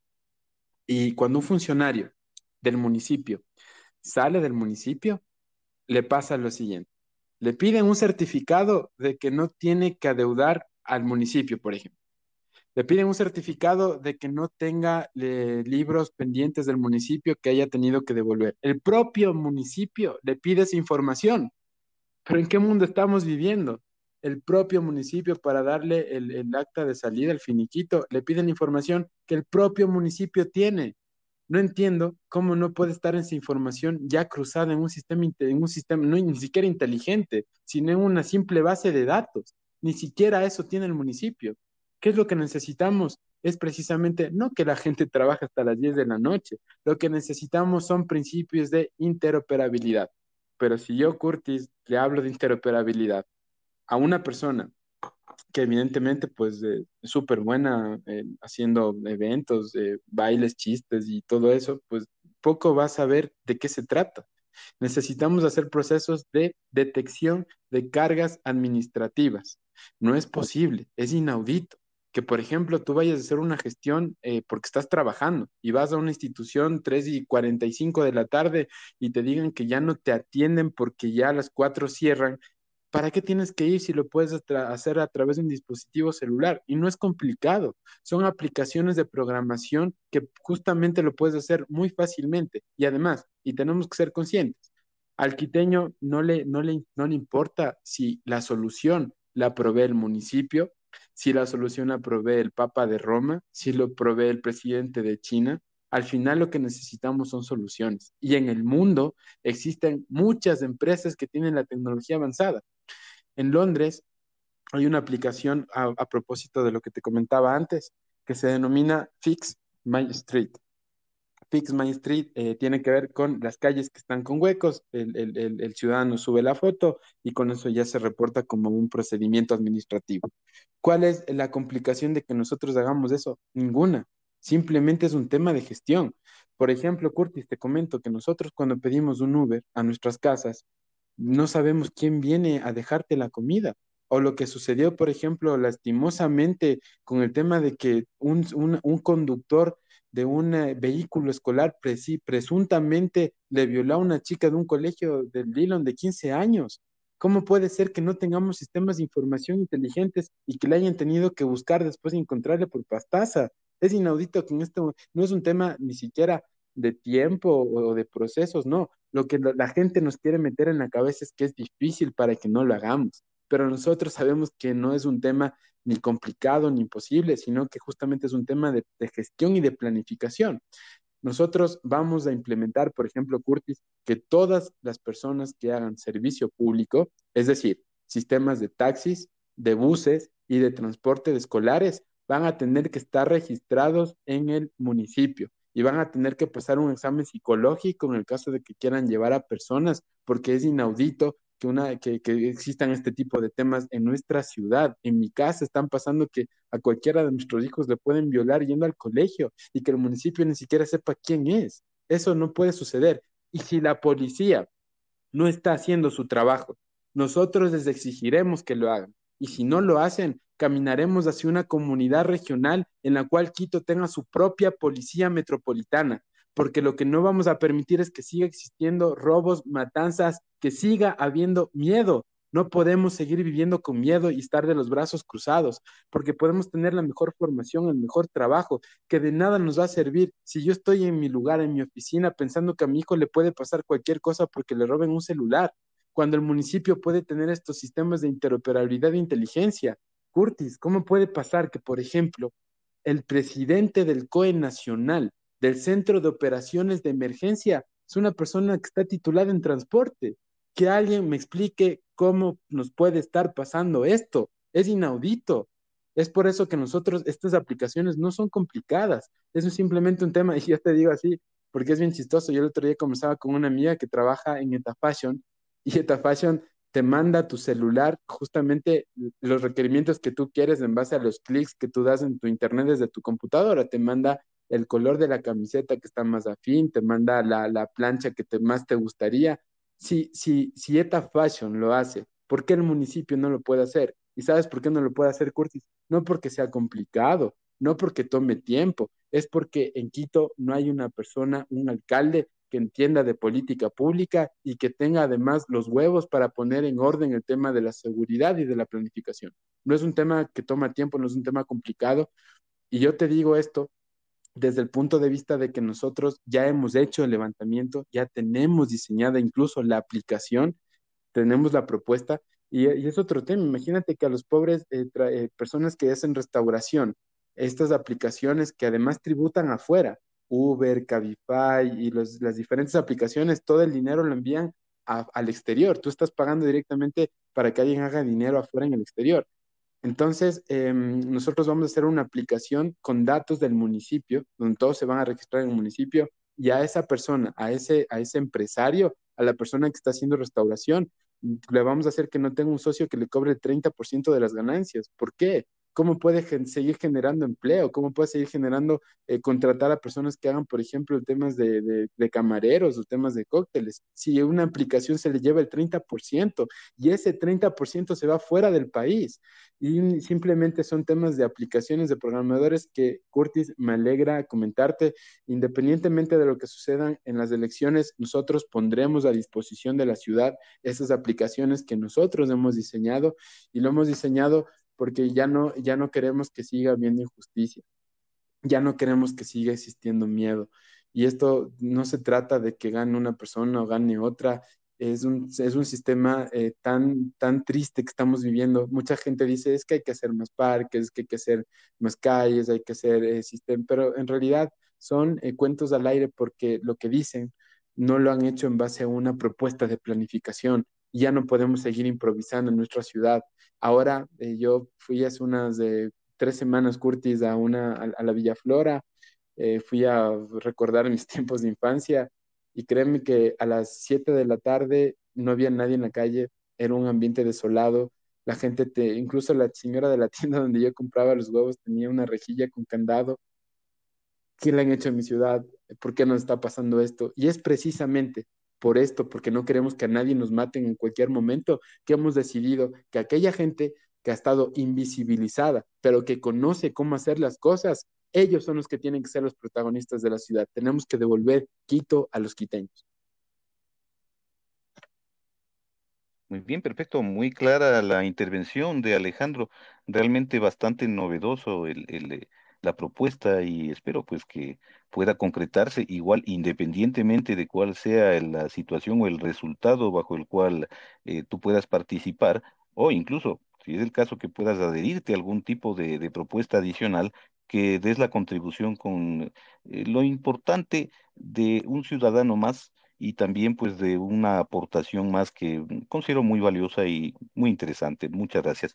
Vamos en este momento a abrir los micrófonos para que los amigos que están en el espacio puedan hacernos sus preguntas, sus eh, comentarios y sus inquietudes a nuestro invitado de esta noche. Les invito para que ustedes puedan tomar la palabra. En la parte inferior tenemos pues el botón correspondiente del micrófono, dado el caso que alguien de los que están presentes como oyentes en esta noche tengan a bien hacer algún tipo de pregunta o comentario a nuestro invitado de esta noche, con todo gusto le cedemos el micrófono. Curtis, tenemos habilitado a John Argudo, nos ha pedido la palabra. Eh, bienvenidos todos con la cordialidad y el respeto que se merece. Así es que, Curtis, tenemos habilitado una persona por el momento. Perfecto, vamos entonces con John Argudo. Bienvenido, John. Buenas noches. Danos tu comentario o inquietud a nuestro invitado. Buenas noches, Curtis. Saludos y felicitaciones a Alejandro por haber incursionado en este mundo de la política, al que se debe convocar justamente a gente buena, interesada, que ame esta ciudad, porque hemos visto lamentablemente que la política se ha degradado tanto al punto de que los personajes quieren llegar únicamente para colgar la foto en el salón de la ciudad o para ir a robar. Entonces, desgraciadamente hemos llegado a ese punto de una degeneración de la política que desde todo, punto de vista debe ser considerada como una noble actividad, la actividad de la entrega total, del compromiso de servicio, de poner los talentos que el Creador nos dio para servir a los demás. De tal forma que yo lo que, lo que pretendo con mi intervención es felicitar a Alejandro, a su movimiento político y a los jóvenes que seguramente están eh, junto a él eh, por la iniciativa que han tenido, porque creo que es necesario refrescar la política Creo que es fundamental que Quito encuentre una luz de esperanza. Eh, no podemos resignarnos a vivir como estamos, como sardinas. Aquí no se puede circular en la ciudad. Las horas pico realmente son insoportables. los baches en las calles eh, pues están por doquier, es una cosa terrible. Los parques descuidados. Es decir, se, se ha caído tan bajo en la administración de la ciudad que Realmente la autoestima de los quiteños está en el piso y es la que debemos levantar todos aquellos que amamos esta ciudad, que nacieron o que nacimos de corazón aquí en Quito y que tenemos nuestra familia y que nos duele lo que pasa. De tal manera que felicitaciones por esta, esta nueva incursión en la política. Alejandro, a ponerle ñeque.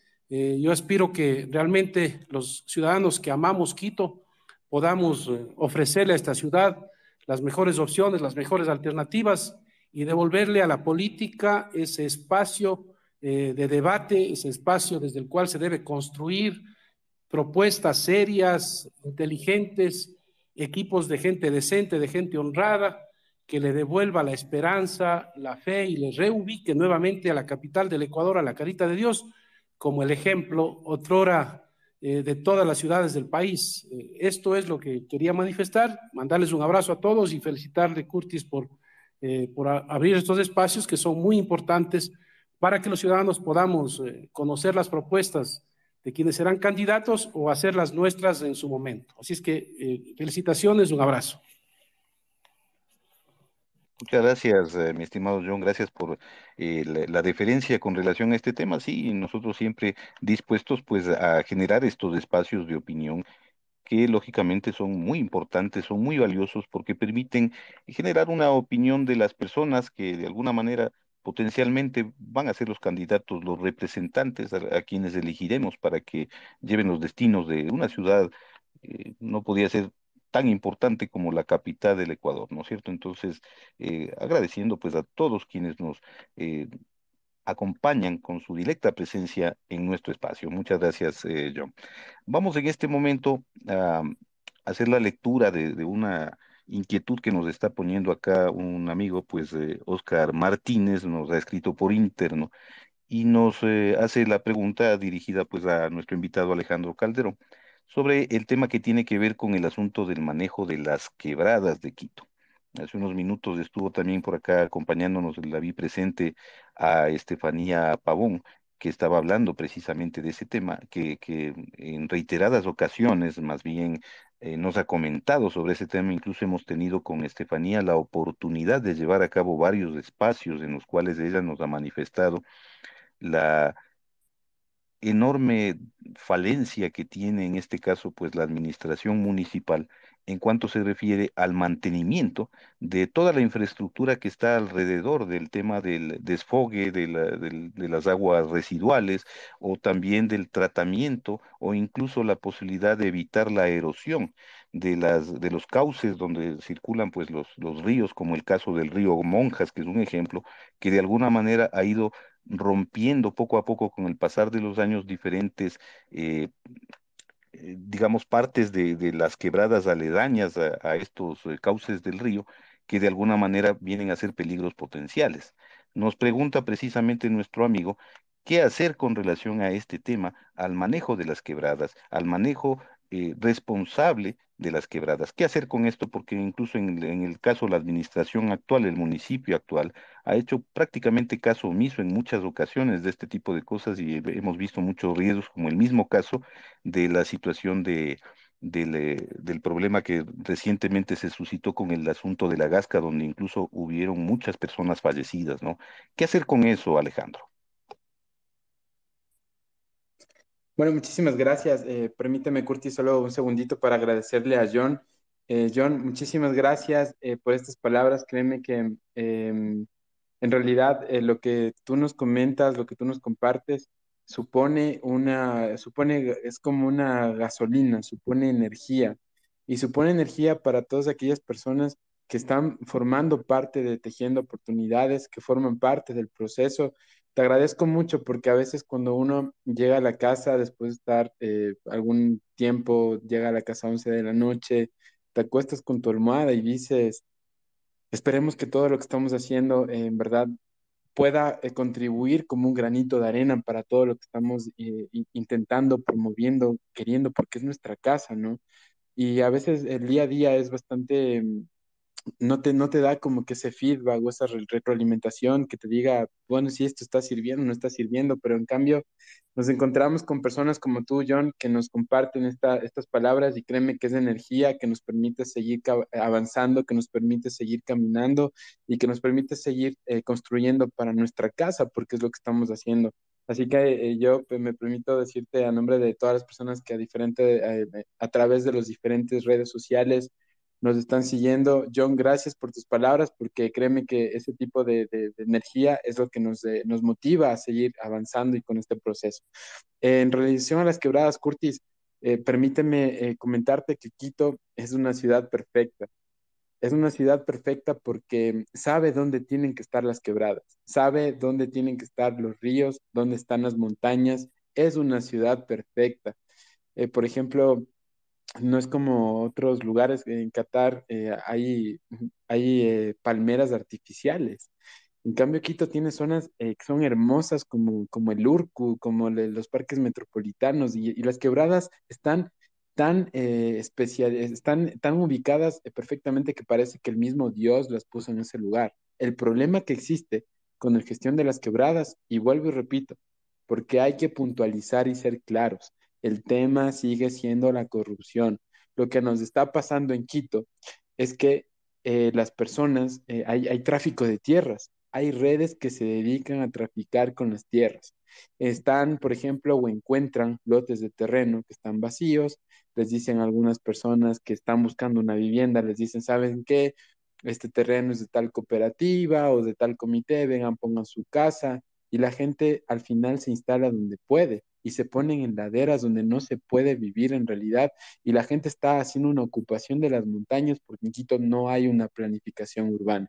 Y es precisamente por eso, y les voy a compartir eh, un, tema que, por ejemplo, en Colinas del Norte, nosotros identificamos que había una señora que ocupó ilegalmente un, predio, eh, estaba buscando justamente vivir más de 15 años para pedir la prescripción extraordinaria de dominio y ahí lo que la señora estaba haciendo, cobraba a las personas que estaban haciendo construcciones en los alrededores para que dejen los escombros en la quebrada. esa persona estaba cobrando dinero para que la gente deje los escombros en la quebrada.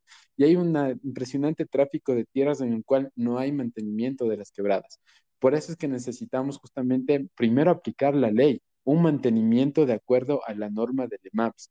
Y cada dos años tenemos que hacer revisiones con técnicos especializados. Y sobre todo, no podemos saber qué hacer si no tenemos información. ¿Cómo yo llego, por ejemplo, eh, de un lugar a otro a visitarle a un amigo si no sé dónde vive? Es imposible.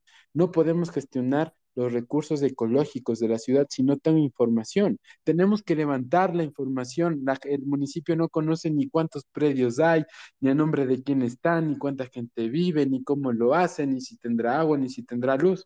Cerca, justo al frente del Urcu, hay una quebrada. Y ahí eh, yo estaba paseando por ahí analizando la zona y existía una casa que no tenía acceso con una calle sino que lo hacían para poder llegar y subir eh, tanto las, personas que habitaban el hogar como el tema de televisores o las compras o cualquier cosa, lo hacían a través de un montacargas, porque no había una calle que llegue por allá. Y esas personas, me dio la curiosidad y subí, conversé con ellos. Y, y claro, decía, pero ¿cómo, ¿cómo vienen a vivir acá? O sea, ¿cuál, ¿por qué? Y ellos me dijeron, es que nos vendieron este lote a un precio de oportunidad y, justamente era un, era un terreno que ni siquiera costaba en los predios porque hay tráfico de tierras. Y vuelvo y repito, la corrupción está ocasionando que nosotros no tengamos una buena gestión ni siquiera de las quebradas. Lo que hay que hacer es hacer una planificación urbana. Y vuelvo y repito, necesitamos planificación. Y para planificar es importante tener un alcalde que entienda de administración pública, que entienda de planificación. Por supuesto, para eso lo que hay que hacer es, primero, edificar y tiene que ver con el plan del uso del suelo. Necesitamos, evidentemente, crear edificaciones donde esas personas que no tienen recursos puedan, evidentemente, tener una vida digna, tener el acceso a un techo, una casa, a una eh, cercanía a una escuela. Y lo que vamos a trabajar es a través de circuitos en cada circuito cómo va a funcionar. Y esta, y esta experiencia pues lo tomamos de, los, de, un proceso en el cual se gestionan los israelitas, por ejemplo. Ellos lo hacen a través de circuitos eh, con los cuales dentro del circuito tienen arte, tienen, por ejemplo, también eh, servicios básicos, tienen salud, escuelas, educación, y no tienen que salir del circuito. Vamos a generar los circuitos para que la gente no se tenga que ir a las montañas. El otro día estaba con, con mi hijo en el auto y fue una experiencia increíble porque los niños tienen la habilidad de analizar las cosas mucho mejor que nosotros. Y, mi hijo, el Teo, decía, papi, ¿por qué hay tantos huecos? ¿Por qué, ¿Por qué estoy saltando tanto? Primero me dijo eso. Y me, quedé pensando, ¿no? Y luego me decía, ¿por qué allá en la montaña tan lejos hay una luz? ¿Con quién, quién vive allá, papi? ¿Cómo hace para, para, para llegar a la escuela? ¿Cómo hace para vivir? Y en realidad, cuando él me hizo esa pregunta, no tuve respuesta. Y, y no, no, no, no, supe cómo decirle porque no hay un alcalde que sepa planificar. No supe cómo contestarle eso. Necesitamos construir circuitos en los cuales generar incluso viviendas de protección municipal, en las cuales tengan las personas un lugar digno donde no haya tráfico de tierras y así poder limpiar las montañas de edificaciones irregulares. Esas casas no pueden estar ahí, no pueden estar en los picos de las montañas lanzando la basura a las quebradas, taponando los desfogues naturales de las lluvias que tiene nuestra ciudad. Lo único que tenemos que hacer para la gestión de las quebradas es dejar que la naturaleza siga haciendo las cosas como lo está haciendo, porque estamos en una tierra bendecida. Quito necesita que las cosas simplemente sigan funcionando y mantener ese sistema y que la gente no viva en las montañas. Y para eso necesitamos planificación urbana y que las quebradas sigan haciendo su función de desfogue de la lluvia precisamente. Cuando las personas edifican en lugares donde no se puede, Ahí es cuando se genera el tema de la basura y no hay un sistema de protección. Y además existe mucho capital humano y tecnológico de personas que saben cómo hacerlo.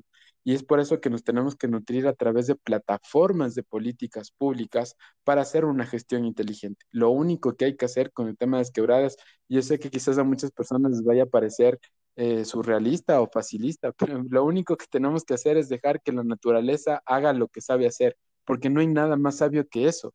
Gaudí, de hecho, dice que lo más perfecto que existe es lo natural, es la naturaleza, y así es como él creó sus grandes obras a través, por ejemplo, de la Sagrada Familia. Quito es una obra perfecta de la naturaleza. Lo único que hay que hacer es proteger que siga siendo lo que es. y que las edificaciones estén en el centro urbano a través de casas de protección oficial, donde no haya corrupción, donde no haya tráfico de tierras, y esa es la mejor protección que les podemos dar a nuestras quebradas. Bien, muchas gracias, eh, Alejandro.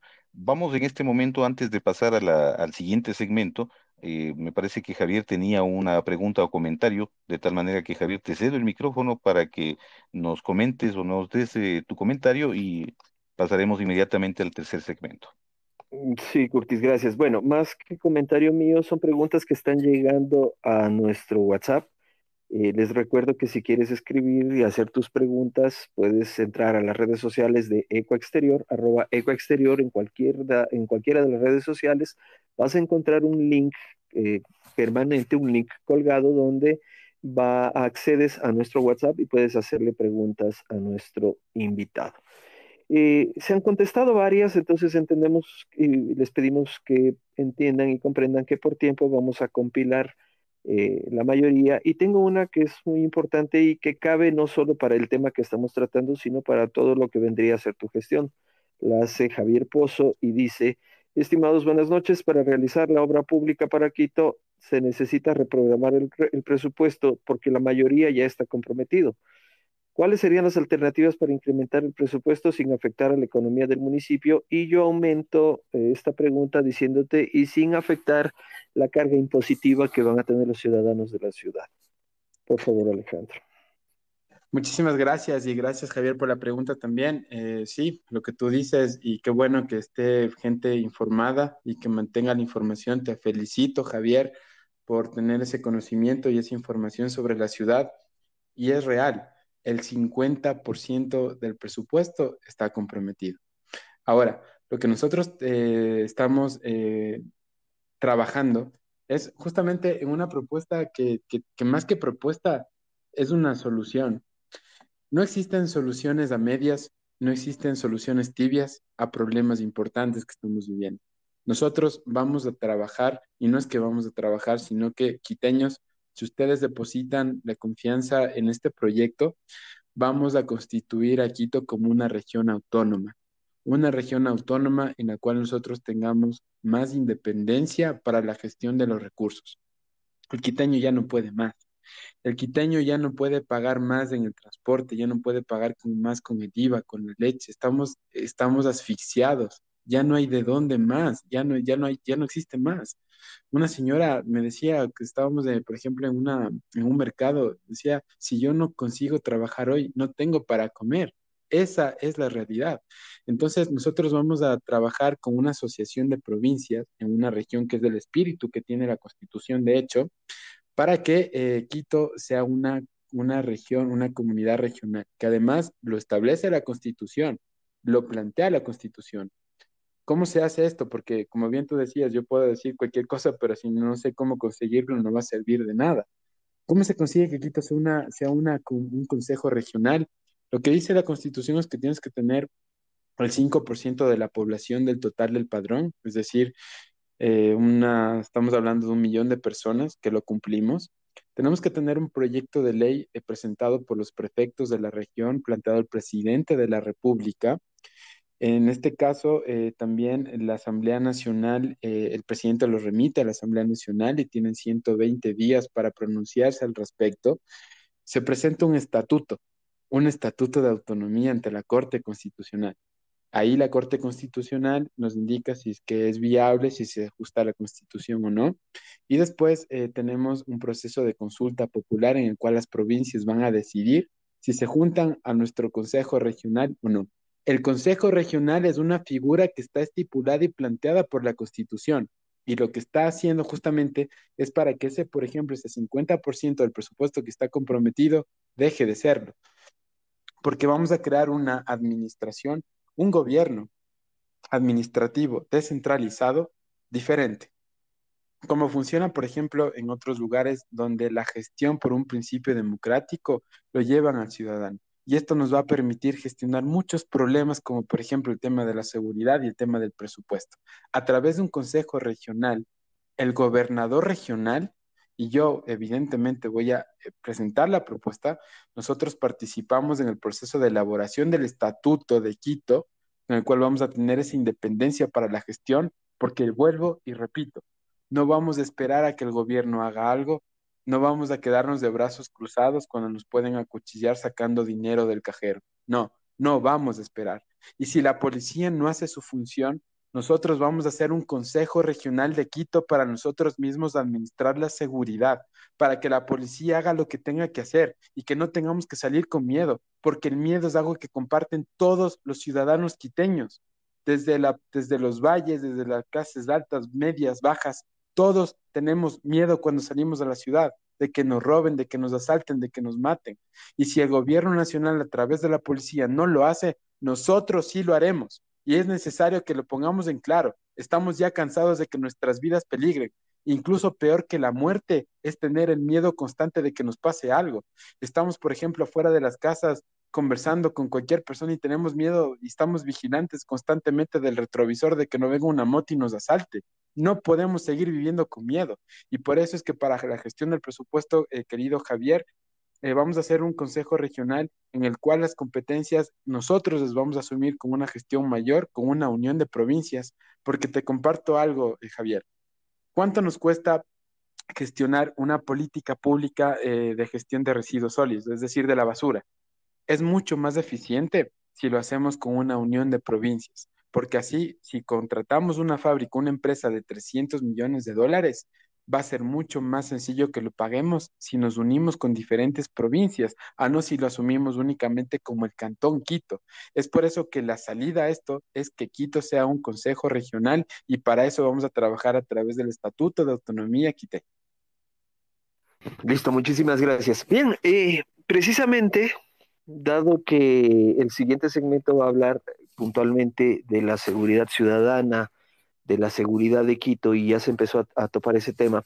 Tú has venido hablando muchísimo de, lo que es verdad, la incertidumbre, el miedo que vivimos los, los ecuatorianos eh, y puntualmente los quiteños. Dentro de estas propuestas, la Policía Metropolitana pasaría a ser un ente eh, ya no solo de control, sino también de, acción. Es decir, tú plantearías que la Policía Metropolitana puede estar armada, equipada y, entrenada para tomar acción policial en coordinación con, la Policía de Quito. ¿Cómo planeas plantear esto eh, ante los entes gubernamentales para exigir o, o hacer que esta, esta facultad la adquiera? ¿Y cómo enfrentarías tú el tema de la delincuencia, eh, teniendo en cuenta que Quito se ha convertido en la cuna de personas de todas las nacionalidades y de todas y de diferentes provincias que muchos han cometido actos de, delincuencia? ¿Cómo actuarías en ese sentido? Totalmente eh, de acuerdo con, ah, la propuesta que tú me estás planteando y en realidad vamos a equipar a la Policía Metropolitana, la vamos a crear, la vamos a capacitar y para eso haremos, evidentemente no se trata de generar más servicio público, porque seamos realistas, no podemos formar a una Policía Metropolitana desde cero. Eso es eh, demagogia. Desde el punto de vista de la planificación de la técnica no se puede. Lo que vamos a hacer es hacer convenios con la Policía Nacional para que las personas que están asignadas a la mm, coordinación zonal que, que, nos pertenece, es decir, la coordinación zonal 9, hacer un convenio para que un porcentaje de estos policías pasen a formar parte de, nuestro consejo regional y sean la policía metropolitana. A partir de eso, después de esto, aprovechando la coyuntura que nosotros tenemos con eh, las municipalidades del Ayuntamiento de Barcelona, de Madrid, vamos a solicitar que la capacitación y la formación sea primero por parte de los mozos de escuadra, de las fuerzas de seguridad del Ayuntamiento de Madrid también, y después de eso sí les vamos a dotar de las herramientas necesarias para que ellos puedan trabajar, porque no e, es imposible que nosotros, por ejemplo, vayamos a combatir la delincuencia con globos o con sonrisas o con buenas energías o con buenas esperanzas. No podemos ser tibios ante el narcotráfico que está inundando nuestra ciudad. Eso es lo que está pasando. Eh, cuando ustedes van a unos colegios, salen a los colegios, y hay, em, microtráfico que está campante por la ciudad. No podemos combatir esas redes de tratas de personas, de lavado de dinero y de microtráfico simplemente con buenas intenciones. Necesitamos dotar a la policía municipal primero de formación, de capacitación, de estrategias de lucha en territorio, en terreno, que lo haremos con los mozos de escuadra, y después de eso, ahí sí, nosotros les daremos la competencia para que generen la seguridad necesaria. Pero adicionalmente a esto, no únicamente el tema de la seguridad tiene que ver con la coerción o con las armas o con el tema de, por ejemplo, de estar eh, constantemente patrullando las calles, mucho menos. Esas son soluciones primarias, básicas. Incluso yo diría que cavernícolas. ¿Por qué? Porque la gestión, la técnica de la política pública nos ha enseñado cosas más interesantes. Por ejemplo, en Madrid, en 1809, eh, cuando estuvo eh, Pepe Botella, que era el hermano de Napoleón, le llamaron Pepe Botella porque siempre pasaba borracho por las calles de Madrid. Em, él pasaba por la calle y, comentaba, ¿no? Que cuando él estaba, eh, esta es una anécdota que, que, está en el libro por si a alguien le interesa, se llama El Capitán a la Triste, está escrito por el autor Arturo Pérez Reverte, y él cuenta que estaba Pepe Botella por las calles de Madrid y uno de los problemas que identificó es el tema de la falta de luz cuando no hay luz, hay más eh, prolijidad de que existan, por ejemplo, temas de delincuencia. Entonces, él se dio cuenta que una política de seguridad es dotar de alumbrado público. Fíjense en que parece tan básico que eso se dieron cuenta en 1809 y así como fue como que Madrid eh, puso especial énfasis en que todas las calles tengan luz. En Quito ni siquiera hemos conseguido eso. No nos ni siquiera nos hemos dado cuenta de que una medida de seguridad es que todos los barrios y todas las calles tengan luz. Muchos barrios ni siquiera tienen ese acceso. Hay lugares que son eminentemente lúgubres. Es por eso que vamos primero con, este, con este proyecto, con esta propuesta de que Quito sea 100% eléctrico, de que Quito sea la luz de América, vamos a dotar de alumbrado eléctrico a toda la ciudad. Y además, como una política de seguridad, que la gente se apropie de los espacios públicos. Por ejemplo, vamos a levantar la medida de que los eh, lugares de esparcimiento y de ocio estén abiertos únicamente hasta las 3 de la mañana. ¿A quién se le ocurre que se puede hacer una política de seguridad? Porque la gente sale, cena, se divierte y después de las 3 de la mañana, cuando ya eh, cierran los lugares que están eh, permitidos conforme la ley, lo que se hace es abrir los locales clandestinos y ahí nadie sabe lo que sucede. Nosotros vamos a habilitar que los centros de ocio, tanto como discotecas, como bares, puedan estar abiertos hasta las 6 de la mañana y que van a estar completamente iluminados. Y nosotros soñamos y tenemos esa aspiración a que los lugares de Quito estén concurridos con gente, incluso que estén haciendo el ocio, caminando completamente tranquilos y que no se den redes clandestinas, por ejemplo, de lugares eh, en los cuales ni siquiera se sabe lo que está sucediendo. Esa es una política de seguridad y es una política que te da la ciencia de la administración pública que únicamente la puede implementar un alcalde que entienda de administración pública, no de fundaciones, no de boli, sino que entienda de planificación y de administración pública. Es por eso que lo que vamos a hacer es compaginar este tipo de teorías y a recuperar el tejido social. Hay un libro que además me permito compartirles, perdón Curtis si me estoy excediendo, en mis opiniones, pero existe un libro que se llama Bowling Alone de Robert, Putnam, que quiere decir eh, que los lugares de Estados Unidos donde juegan más a la bolera son los más seguros, porque la gente se conoce más. Y es por eso que como una de las políticas de seguridad es que dentro de estos circuitos que yo ya mencioné anteriormente, vamos a dotar de lugares culturales, de centros de teatro donde la gente aprenda gratuitamente, auspiciado por el municipio, aprende idiomas, aprenda música, aprenda pintura, y en ese sentido ellos no tendrán el tiempo para dedicarse a cosas diferentes. Ahí se van a conocer, se van a encontrar, van a tener ganas de salir de sus casas, la gente va a estar en las calles, porque esa es la ciudad que queremos, así como yo, por ejemplo, tuve mi infancia en el barrio de la Villa Flora.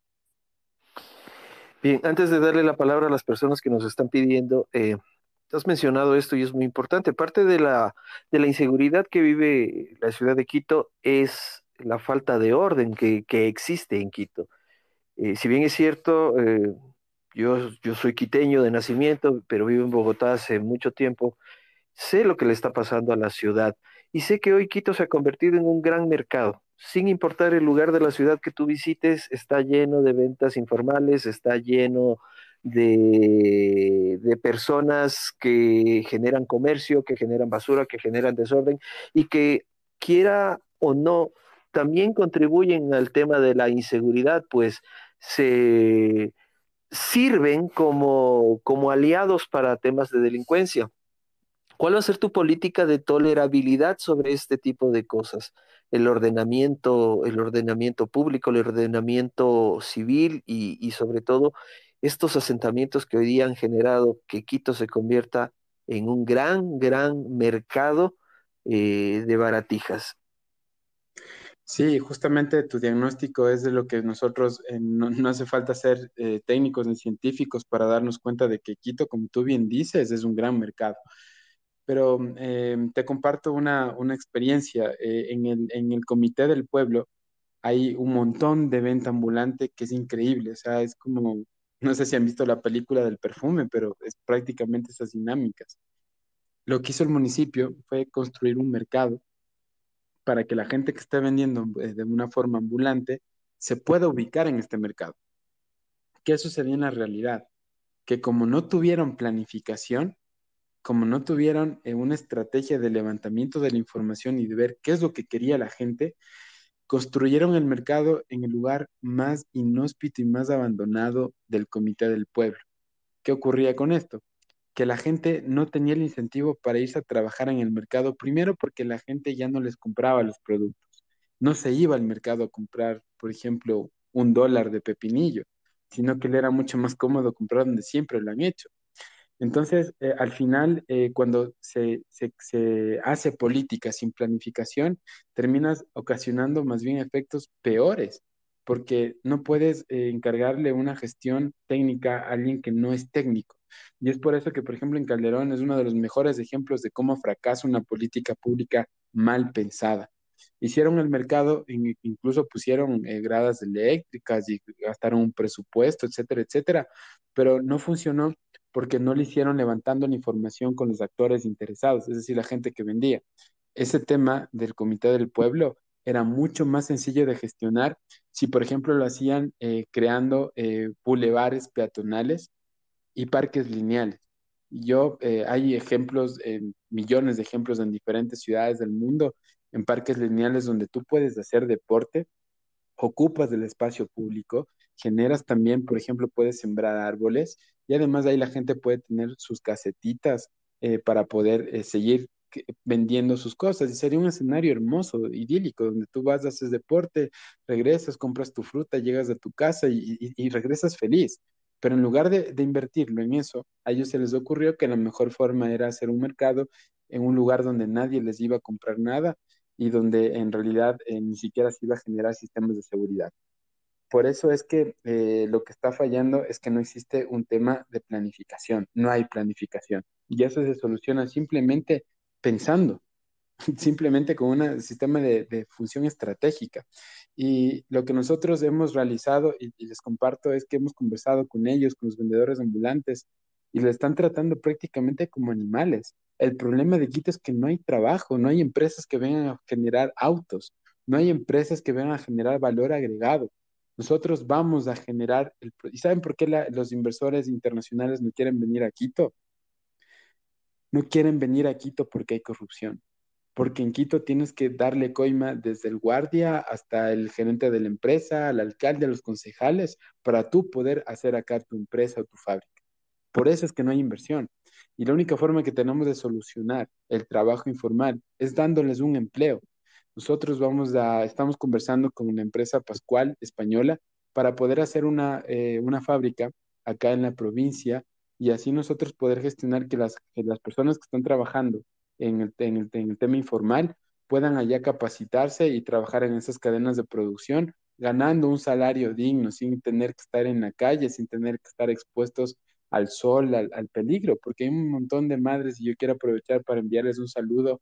Gracias por dejarnos compartir con ustedes, por conocer sus historias de todas aquellas mujeres de San Roque que viven, que venden sus productos justamente a mano a mano con el narcotráfico, con la droga, con la inseguridad.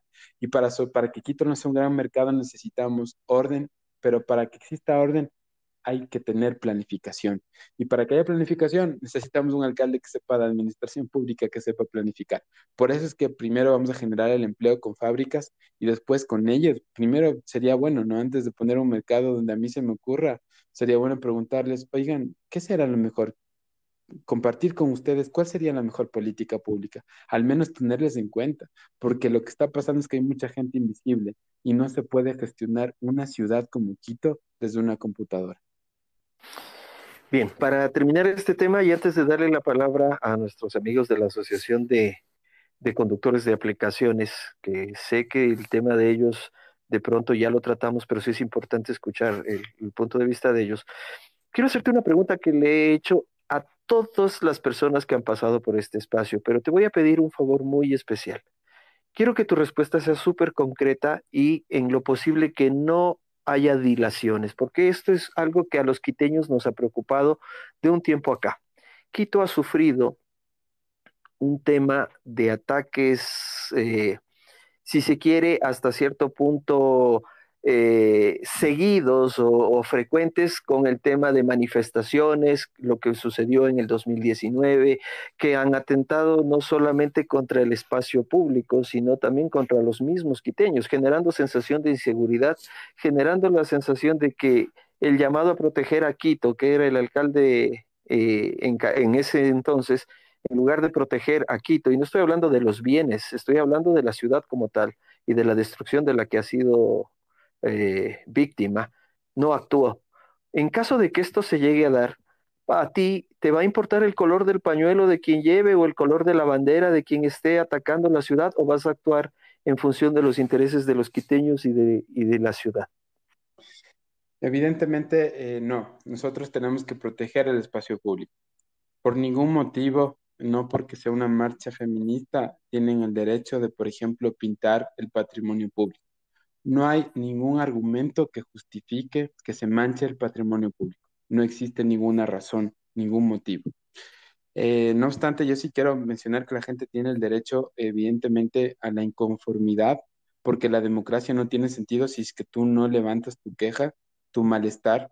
Y para eso primero, y yo sí eh, quiero ser bastante claro en esto, tenemos que invitar que las autoridades estén abiertas a escuchar a la gente, al diálogo real, no a la conversación infructuosa que tuvo Lenny Moreno, porque, y yo sí quiero decirles, ¿no? no es un tema de que la gente salió y quiso destruir las cosas, porque sí, la gente está indignada, porque después de la pandemia ya no pueden más, la gente no tiene trabajo, no tiene para comer, no les queda más remedio que salir desesperadamente a quejarse contra todo el sistema. Pero yo les digo, no se preocupen, este tipo de problemas no los vamos a tener porque se está viniendo un cambio generacional, un cambio en el cual no tengamos que tener vallado el centro histórico de Quito. Cualquier ciudadano va a poder llegar a la oficina del alcalde a manifestarle su queja, cualquier persona, porque así tiene que ser la democracia, y así es como tenemos que gestionar. Así que créeme que ese es un problema que no me planteo porque cuando nosotros estemos en la gestión, no vamos a tener ninguna eh, marcha ni inconformidad en relación a lo que estamos viviendo en el municipio. Lo que no vamos a permitir de ninguna de las maneras es que por algún tema estatal venga alguna persona a mancillar el patrimonio público. Precisamente por eso es que estamos nosotros trabajando en la policía metropolitana, porque el espacio público es de todos y ninguna persona lo puede, ni mucho menos por ninguna bandera ni por ningún color, porque no tiene sentido. Si yo estoy inconforme, si yo estoy indignado, hay formas muy distintas en las cuales podemos ejercer la acción pública. Y eso es un derecho humano además. Pero no tiene ningún sentido que yo, por ejemplo, lance una piedra, pinto una pared del Palacio de Carondelet de la Catedral, esa más bien es un atentado al patrimonio y la, forma en la cual se ha construido el patrimonio de Quito forma parte también de nuestra escena. Muy bien, muchas gracias. Eh, para terminar el espacio, y bueno, vamos a darle la palabra a nuestros amigos de la Asociación de Conductores de Aplicaciones. Por favor, tienen la palabra, pueden preguntarle a nuestro invitado de hoy. Eh, buenas noches con todos. Eh, gracias por la oportunidad escuchado la intervención, hay muchas cosas que a criterio personal eh, puedo indicar que se está relacionando cosas que se quiere traer de fuera cuando no estamos eh, fijando en la cultura que tenemos nosotros como quiteños o como ecuatorianos. Podemos implementar muchos planes desde afuera, pero si no los aterrizamos a la realidad que tenemos como país, van a ser difíciles de implementar y vamos a volver al choque, porque uno puede tener las mejores intenciones, pero si no conocemos la identidad que tenemos como ecuatorianos y como quiteños, pues difícilmente una cultura que, viene eh, más evolucionada, más desarrollada, va a chocar. ¿A qué voy con esto? Actualmente la política que tiene el municipio, si una empresa quiere obtener un permiso para poner eh, un negocio de canillitas, el municipio automáticamente lo que dice es, si es para una empresa no le genero eh, permiso. ¿Por qué? Porque el, municipio quiere eh, contribuir al, a los empleos informales, porque lo único que hacen es que no, no puede usted como empresa tener un permiso para eso porque la, la, persona que quiere trabajar es la que se le puede dar el permiso. En ese, en ese lado deben cambiarse las políticas porque en lugar de generar empleos seguros para los quiteños, se está motivando a la informalidad. Y eso es lo que genera hoy por hoy que Quito sea considerado un mercado. En la parte de movilidad se debe analizar desde todos los puntos de vista y sobre todo que prime la ciudadanía escuchar a la ciudadanía los requerimientos para todo lo que tiene que ver con movilidad, porque mal hacemos en generar proyectos de infraestructura que no van a tener ningún sentido ni ningún desarrollo para la ciudad, porque Quito lamentablemente es un cuello de botella. Y actualmente el transporte urbano está mal controlado por la Secretaría de Movilidad. El transporte no es público, se vuelve transporte privado porque los conductores utilizan todos los vehículos como uso particular, indistintamente de cualquier cosa. Si es un bus que está que quiere irse a la tienda, pues se va, el chofer se va en el bus a la tienda, igual en los taxis y en todos.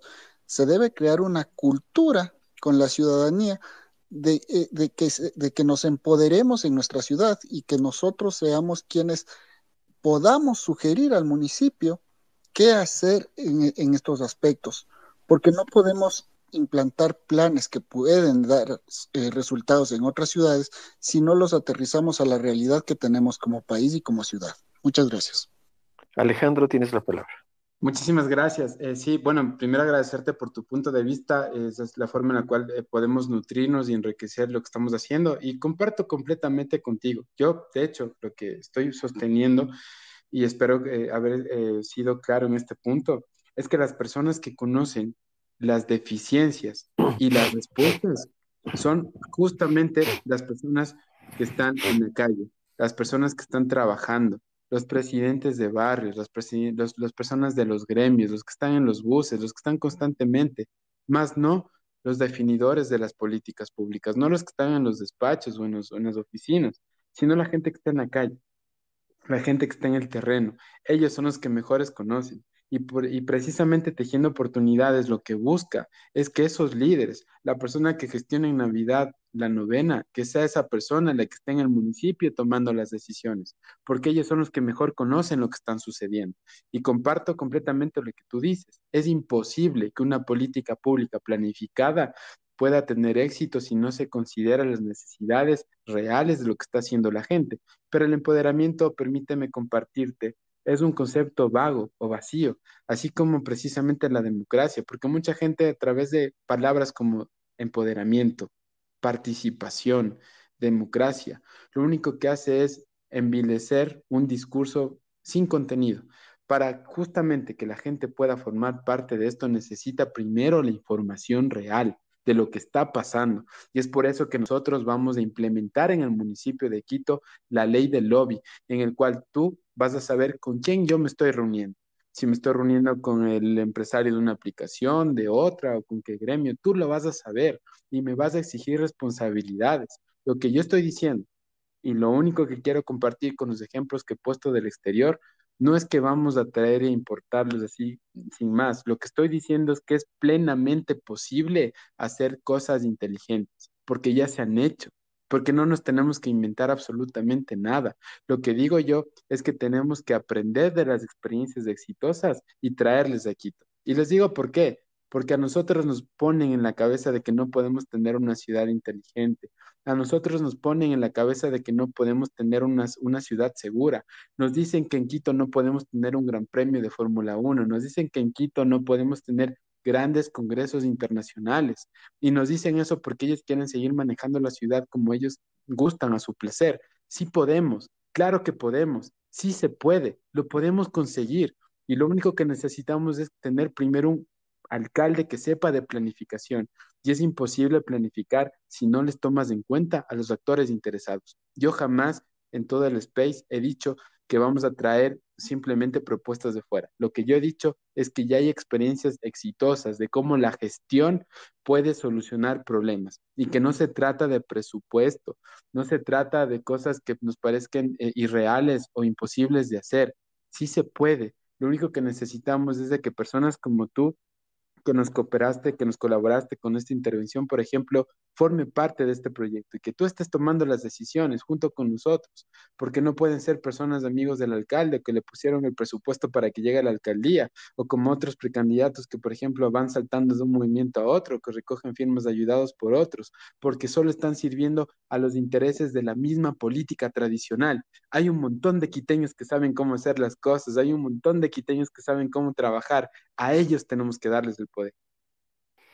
Muy bien, hemos terminado este segmento y para finalizar, Curtis, eh, tienes la palabra en, tu, en la última parte de, este conversatorio.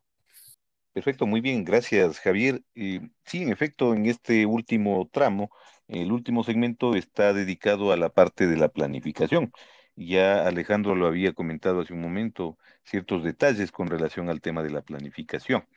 Eh, en este punto, la planificación sabemos que mm, incluye muchos elementos, pero muy en especial el tema del crecimiento de la ciudad, el tema del poder controlar, por ejemplo, construcciones, el, tema de poder controlar cómo la ciudad eh, está planificada para crecer de una manera ordenada, de una manera adecuada.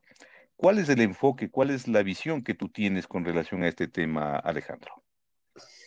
Eh, muchas gracias por la pregunta. Eh, nosotros vamos a trabajar en circuitos y los circuitos tienen que ver con elementos justamente de descentralización. Eh, nosotros creemos que es importante todavía el concepto ideológico para que la gente sepa qué es lo que está eligiendo, por qué es lo que está optando. Nuestra ideología es la tercera vía, que tiene que ver con descentralizar y desconcentrar la gestión a los lugares más cercanos al ciudadano. Necesitamos que ese presidente de barrio, que la suda cada día para poder pavimentar, para poder gestionar el agua, que hace brigadas de seguridad.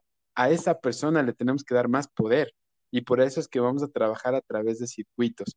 Pero la única forma de que esto tenga sentido es a través de una red y por eso es que tejiendo oportunidades con la experiencia que me enseñó mi abuela de que todos los ovillos son importantes y tienen el mismo peso y el mismo valor, es que tenemos que gestionar esta red de políticas públicas para que ellos sean los protagonistas. Y como yo decía, estos circuitos se van a alimentar primero porque aquellos funcionarios y servidores públicos que están en el centro histórico, que no tienen nada que hacer ahí, tienen que irse a esos lugares. Y además, cuando nosotros nos constituyamos como un consejo regional a través de un estatuto de autonomía, vamos a decirle, ve a consejo provincial, deje de estar en Quito haciendo plataforma política, deje de estar al lado del alcalde simplemente haciéndose fotos, o deje de estar eh, incitando que la gente venga a destruir el patrimonio. Vaya prefecto, vaya usted allá a las zonas de Cayambe, las zonas rurales, a trabajar, porque lo que nos está pasando es que nuestros líderes no trabajan. ¿Cuál fue el proceso de remoción del anterior alcalde Yunda? Fue porque, no, porque era un vago, porque no trabajaba. Y eso es lo que nos está pasando.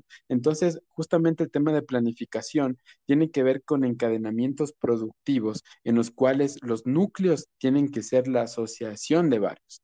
A ellos les vamos a retomar justamente a través de presupuestos y con una de las, eh, de las políticas que me permito compartirles que me genera más emoción e ilusión es a través de una defensoría eh, municipal en la cual vamos a dotar de un abogado a los comités barriales eh, pagados, evidentemente con el tema del municipio, va a ser un funcionario público que les va a indicar cómo hacer una escritura, cómo elevar una queja cuando el municipio no está haciendo bien su trabajo y además en temas de violencia y es una política de seguridad. ¿Qué es lo que nos está pasando? Si a mí me atracan en la calle, Es un procedimiento engorroso, tengo que ir a flagrancia, a la fiscalía, que me piden un documento, que otro, y tengo que estar a las 4 de la mañana en flagrancia en ese ambiente tóxico, esperando para que alguien me atienda. Por eso es que hay impunidad y tenemos que erradicar la impunidad. Y la forma de hacerlo justamente es a través de una defensoría municipal en la cual te asiste en todo el procedimiento. Y es la misma persona que le va a estar asesorando al barrio de cómo exigir el agua, porque quiteños, el agua no es una, no es un regalo, no es una prebenda, el agua es una exigencia. Ustedes se merecen tener un lugar donde tengan agua, donde tengan luz, donde tengan seguridad. Es un derecho de ustedes y es obligación de las autoridades de proveerles de todo esto.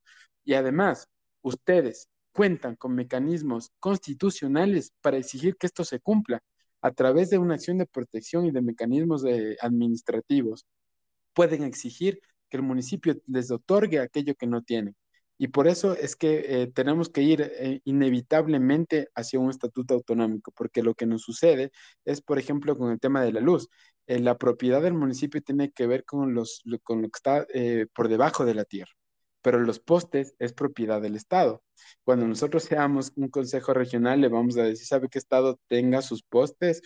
Nosotros, usted sabrá dónde los deja, le vamos a cobrar por guardarle los postes, pero con ese dinero nosotros vamos a hacer evidentemente el soterramiento de cables de una forma planificada y con el presupuesto necesario, pero es imposible que esto lo consigamos porque yo me levanté un día y dije, oh, qué bonito día hace hoy, vamos a soterrar los cables. Así no funciona la política pública. Necesitamos planificación precisamente, porque es como si yo estoy, un médico va y él llega a la operación y no ha leído los informes médicos o los exámenes. Es imposible que lo gestione.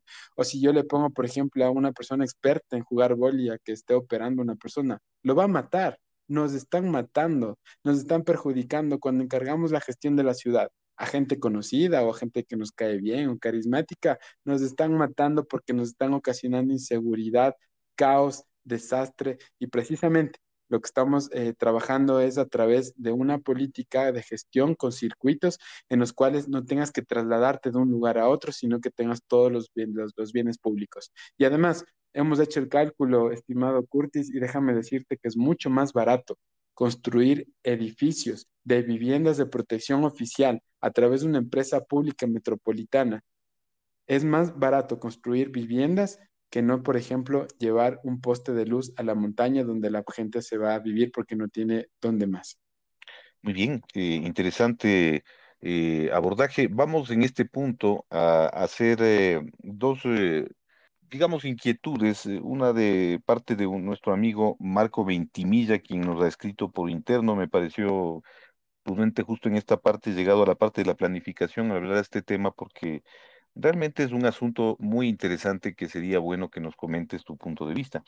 Marco nos pregunta que, ¿qué opinas sobre la solicitud de cantonización de varias parroquias que existen en este caso, sabemos, hay parroquias eh, de la ciudad de Quito que se consideran parroquias eh, rurales y que por ende, pues debido al crecimiento de la ciudad, evidentemente estas parroquias de a poco han ido dejando de ser, ya no son tan rurales como eran en, un inicio, ¿no? Pero sin embargo se nota mucho eh, la falta de cobertura por parte del municipio en lo que tiene que ver a los servicios a las Mm, a la atención a este tipo de parroquias, ¿no? Entonces, de hecho, es más, en este momento yo tengo acá al frente mío un artículo eh, del diario El Comercio del año 2021 que habla precisamente de eso, ¿no? Nos dice que Tumbaco, Cumbayana, Yon, Puembo y Pifo buscan formar un nuevo cantón, es decir, prácticamente buscan una generación de una especie de independizarse de la ciudad de Quito, de no, de no seguir formando parte de la ciudad de Quito, precisamente debido al hecho del, del nivel, eh, digamos, de cierto abandono que ha existido por parte de la administración municipal frente pues al, al manejo eh, adecuado de este tipo de parroquias que lógicamente para evitar este tipo de abandono, incluso este tipo de, de abusos eh, y corrupción por parte de la municipalidad, han buscado generar este tipo de iniciativa. ¿Qué opinas tú al respecto, Alejandro? Pues me parece espectacular y me parece que es una, es una eh, es un proceso interesante e importante. ¿Por qué? Porque al final, eh, por ejemplo, eh, tenía entendido que Calderón también está haciendo su proceso ya tiene delimitado incluso su propuesta eh, para presentarlo al Consejo Metropolitano para poder constituirse como un consejo, como un cantón precisamente.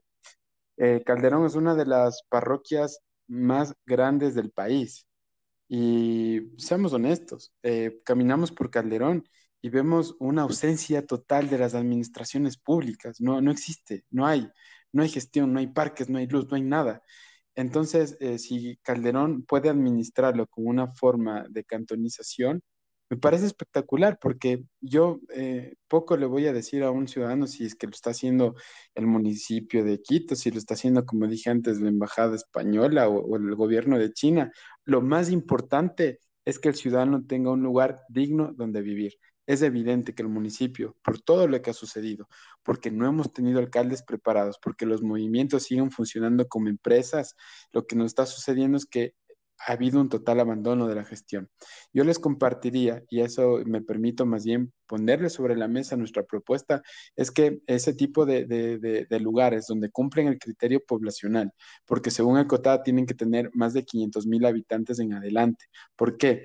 Es un tema eminentemente de economía. si nosotros tenemos 500 mil habitantes, la gestión de un servicio público va a ser más óptimo desde un punto de vista eminentemente de costo-beneficio, pero podemos potenciar de que la gente se empodere de estos procesos que tengan el presupuesto y es un concepto eminentemente democrático, es decir, quien más conoce las problemáticas que tienen los lugares son ellos mismos y qué mejor de dotarles de los instrumentos. Podemos justamente comulgar los procesos de constituir un consejo regional a través de circuitos y que además los cantones puedan pedir su propio presupuesto al, eh, a lo que establece el Estado central, porque según lo que nos establece la Constitución y también el COTAD, los municipios son el corazón, los cantones son el corazón, porque ellos gestionan la mayor cantidad del presupuesto aproximadamente es un 42% de los ingresos eh, permanentes del total de lo que se designa a los gobiernos autónomos descentralizados, los, lo gestionan los cantones.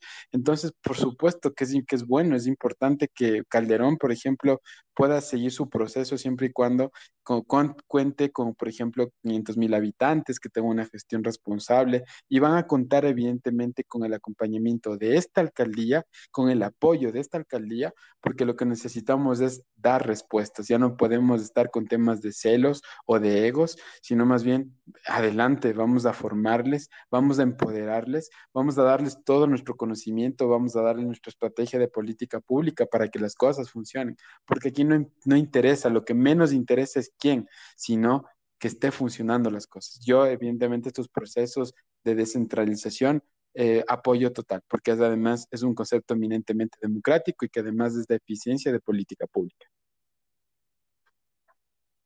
Muy bien, muy interesante el, enfoque que le has dado.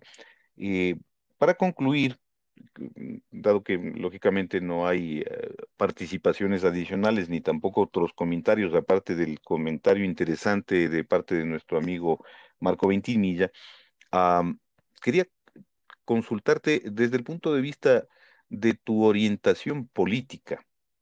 ¿Cómo tú te definirías en relación a eso? ¿Qué orientación política tú tienes? Muchas gracias. Y es una pregunta que no debemos dejar de hacernos. Eh, mi orientación política es la tercera vía. Yo considero que es fundamental, es irrenunciable que todos los ciudadanos tengamos hospitales, escuelas, seguridad y cultura de una forma gratuita, porque tiene que ver con los principios de partida es eh, las, escuelas tienen que ser palacios, los hospitales tienen que ser hermosos, tienen que ser los que generen mejor investigación, los proyectos culturales tienen que ser los mejores financiados, donde la gente pueda potencializar sus experiencias más allá de los científicos, sino que tiene que ver también con lo humano. Y esa es responsabilidad de las instituciones del Estado. No es algo que además simplemente sea mi posición política, sino que lo dice la Constitución.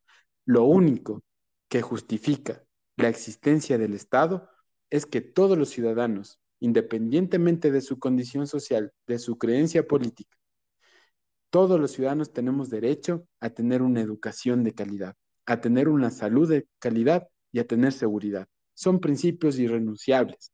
Yo creo fielmente en que todas las personas tienen que tener acceso por igual a una educación alta, altísima de calidad tenemos que empezar a quitarnos estas limitaciones. Y en Quito vamos a fomentar una universidad metropolitana que va a estar justamente, eh, va a ser una extensión de, una, de la Universidad Complutense de Madrid. Así que quiteños, déjenme decirles que ustedes van a estudiar en una de las extensiones de las mejores universidades del mundo, en los barrios de Chillogallo, en el centro, en la parte de la Vicentina, y al final en el norte, en la parte de Cotocollao. Les vamos a traer los mejores centros de investigación, no se trata de presupuesto, se trata de imaginar lo que en realidad nosotros merecemos. Mi orientación política tiene que ver con que necesitamos consolidar un estado del bienestar donde tengamos, y vuelvo y repito, salud, educación, seguridad y que además generemos el entorno necesario para que el empresario pueda generar empleo, para que haga empresa, para que haga comercio, para que pueda generar dinero porque yo no veo mal que la gente venga, haga dinero. Quito tiene que ser un lugar donde la gente pueda hacer dinero, donde pueda trabajar, donde pueda hacer fábricas innovación, donde se genere ilusión, emoción, donde esas personas que se fueron pueden llegar a sueldos de 3 mil, 4 mil dólares. ¿Por qué no? Y por eso es que Quito tiene que ser una economía evidentemente innovadora, donde las personas puedan ganar esos sueldos generando valor agregado sin renunciar, porque los principales importantes son la educación, la salud. Nuestra eh, perspectiva política es la tercera vía que tiene que ver con una socialdemocracia. Perfecto, entonces eso quiere decir que la línea ideológica está más hacia el lado de la derecha, eh, perdón, de la izquierda. Em, podría ser eh, una forma de interpretarlo, pero no es, no es derecha ni izquierda, sino que tiene que ver con un proceso postmaterialista que tiene que ver con la tercera vía y la tercera vía tiene que ver con componentes de gestión que fue generado justamente en Inglaterra en los años 90. Entonces, em, la izquierda y la derecha funcionaban, eh, estimado Curtis, en, una, en un análisis justamente de la, después de la caída del muro de Berlín, nos servía para interpretar la vida, pero ahora estamos en una sociedad muy distinta y es por eso que nuestra línea ideológica es la tercera vía que tiene que ver con comulgar los principios de empresa, de mercado, evidentemente, pero sin renunciar a los principios básicos de un estado de bienestar, que es como lo, que diría Keynes. Entonces, yo en, realidad lo definiría como una tercera vía más que como de izquierda y de derecha. Perfecto, muchas gracias eh, por darnos tu punto de vista con relación a este tema, Alejandro. Tenemos eh, a continuación nuevamente la palabra de nuestro principal, pues eh, en este caso Javier, para ir ya dando las conclusiones finales del espacio. Te cedo el micrófono, Javier. Gracias, Curtis. Ah, yo tengo una pregunta para Alejandro. Eh, el tema de la tercera vía realmente eh, es algo bastante nuevo, bastante desconocido por muchos. Eh, y bajo ese precepto tengo una pregunta para ti. En caso de existir, uno de los mayores problemas, una de las mayores falencias, y el hecho de que haya llegado una persona a la alcaldía con el 20% de aceptación, es fue en parte culpa de que hubo un exceso de candidaturas políticas en las elecciones pasadas. Todo avisora o todo parecería indicar que va a volver a pasar lo mismo. Alejandro Calderón estaría dispuesto a ceder su posición o a ceder su candidatura en virtud de encontrar alianzas o de encontrar una persona que podría significar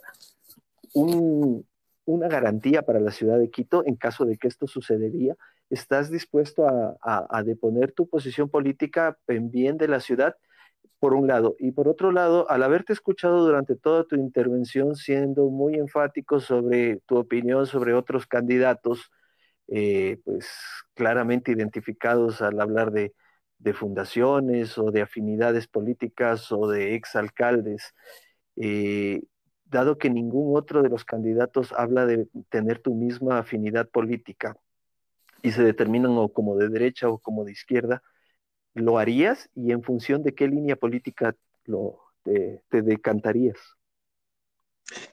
Eh, muchísimas gracias por la pregunta y es importante y, yo, y la respuesta es bien enfática. Es, la respuesta es no. Y la respuesta es no, no voy a declinar al tema de la candidatura y te voy a explicar por qué. Para mí lo más fácil y lo más cómodo, lo más sencillo es poder dedicarme a lo que yo hago, es decir, eh, al, tema de la ciencia, de la investigación, de la academia a través de un instituto técnico. Es mucho más sencillo poder llegar a mi casa a las 7 de la noche, abrazar a mi hijo, hacer la cena, eh, tomarme un vino, escuchar música y poder aportar a mi país desde la forma, desde la mejor forma posible. pero la realidad es que eh, lo que estamos viviendo no da para eso. Y por eso es que no voy a renunciar a tener un lugar mejor. Y eh, quiero compartirles el tema de que las precandidaturas actuales, eh, ninguno de los precandidatos entiende de planificación. Ninguno de los precandidatos es completamente autónomo para poder generar políticas públicas en base a la ciencia técnica de la administración pública. Todos pertenecen a la clase política tradicional que nos ha llevado a la situación en la cual estamos en este momento. Si yo declinara a la candidatura de Quito, lo que estoy haciendo es declinando a la promesa que le hice a mi hijo de que él va a poder salir por la calle sin el miedo de que le roben, sin el miedo de que le maten. A la promesa que yo le hice a esa persona que me firmó en el mercado, que me dijo, por favor, sáquenme de aquí. Yo no les voy a fallar, porque si nosotros les fallamos a ellos, ya no van a tener nada en qué creer. No se trata en realidad eh, ni, ni, de egos, ni mucho menos. Créeme eh, eh, que para mí lo más fácil sería que uh, exista una persona y ojalá que en el proceso se dé. En el caso de que esto suceda, lo haría con mucho gusto. En el caso de que exista una persona independiente, técnica, científica, que no esté obedeciendo a ningún interés particular, que no le esté recogiendo firmas a nadie de, de, otro reciclado, de ninguna fundación escondida, de otros movimientos políticos, yo le diría, dime en qué te ayudo, yo empujo tu carro, yo me pongo contigo, yo te ayudo, dime qué es lo que necesitas, yo lo hago. Evidentemente que lo haría, con mucho gusto, porque para mí sería lo más cómodo, pero actualmente como están las cosas, lo que el Quito necesita es que empiece un proceso de cambio generacional, de que esa gente que ha estado invisibilizada tome las riendas, que tome un paso adelante. Yo siempre les digo a la, gente de los barrios, les digo, ¿por qué les da vergüenza que ustedes quieran tener una candidatura a una concejalía? ¿Por qué les da vergüenza? Si a personas que están con casos de corrupción, si a personas que han comprado de una fuente dudosa temas de permisos para las telecomunicaciones se presentan a la alcaldía. ¿Por qué a ustedes les da vergüenza? Ustedes que van a trabajar y que se endeudan para que sus hijos puedan tener educación. ¿Vergüenza de qué? Ustedes son los que tienen que dar un paso adelante y estamos en esa responsabilidad y con esa obligación de rescatar a la ciudad. Porque de la misma forma que yo pude tener la mejor de las infancias cuando yo estuve en la Villaflor hace 30, hace 30 años, porque tengo 33 actualmente, quiero que mi hijo pueda tener esa misma oportunidad y porque Quito es mi casa y la voy a defender con uñas y dientes, y de eso se trata este proceso. Entonces, yo les digo completamente, si hubiera un candidato que fuera independiente, que fuera técnico, que supiera cómo hacer las cosas, no simplemente de decirlas al aire, yo la apoyaría y me pondría a su lado, más bien dime, loco, ¿qué necesitas? Estoy contigo y yo regreso a mi casa y, y duermo en paz, pero no existe. En el caso de que existiera, lo haría. Actualmente no lo hay y por eso es que no voy a declinar a esta lucha que radica en la confianza de cada persona que nos ha puesto justamente su firma para que asumamos este reto.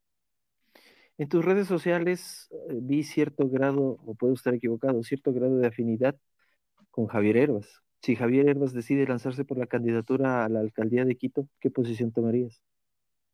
Em, gracias por la pregunta. Eh, con Javier Herbas em, hemos compartido algunas conversaciones, algunos diálogos. Eh, si Javier Herbas se presenta a la alcaldía de Quito, yo sería el principal opositor de Javier Herbas. Nosotros seguiríamos con nuestra propuesta a la candidatura, precisamente porque tampoco la gente se les puede manipular a base de TikTok. Eh, no se trata de entretener a las personas, de hacer de la política un show. Yo le respeto muchísimo, evidentemente, a Javier. No obstante, eh, y les digo abiertamente, ¿no? Necesitamos gente que tenga la formación y la preparación eh, para gestionar una ciudad y Javier Herbas, hasta lo que yo sé, no conoce de administración ni de política pública. Eh, ojalá él supiera y yo pueda hacer, tomar una posición más cómoda apoyándole, pero no es el caso. Si Javier Herbas decide dar un paso adelante hacia la alcaldía de Quito, nosotros vamos a seguir con nuestro proceso porque además Izquierda Democrática tiene sus propios intereses intrínsecos que no tienen que ver con lo que quiere la ciudad. Nosotros evidentemente pues seguiríamos con nuestro proceso y no es que seríamos la oposición porque no se trata de oponerse por oponerse, sino que le compartiríamos más bien a Javier que eh, eh, se nutra de nuestras propuestas, que aprenda de cómo se hace gestión pública y más bien que le empuje nuestro carro.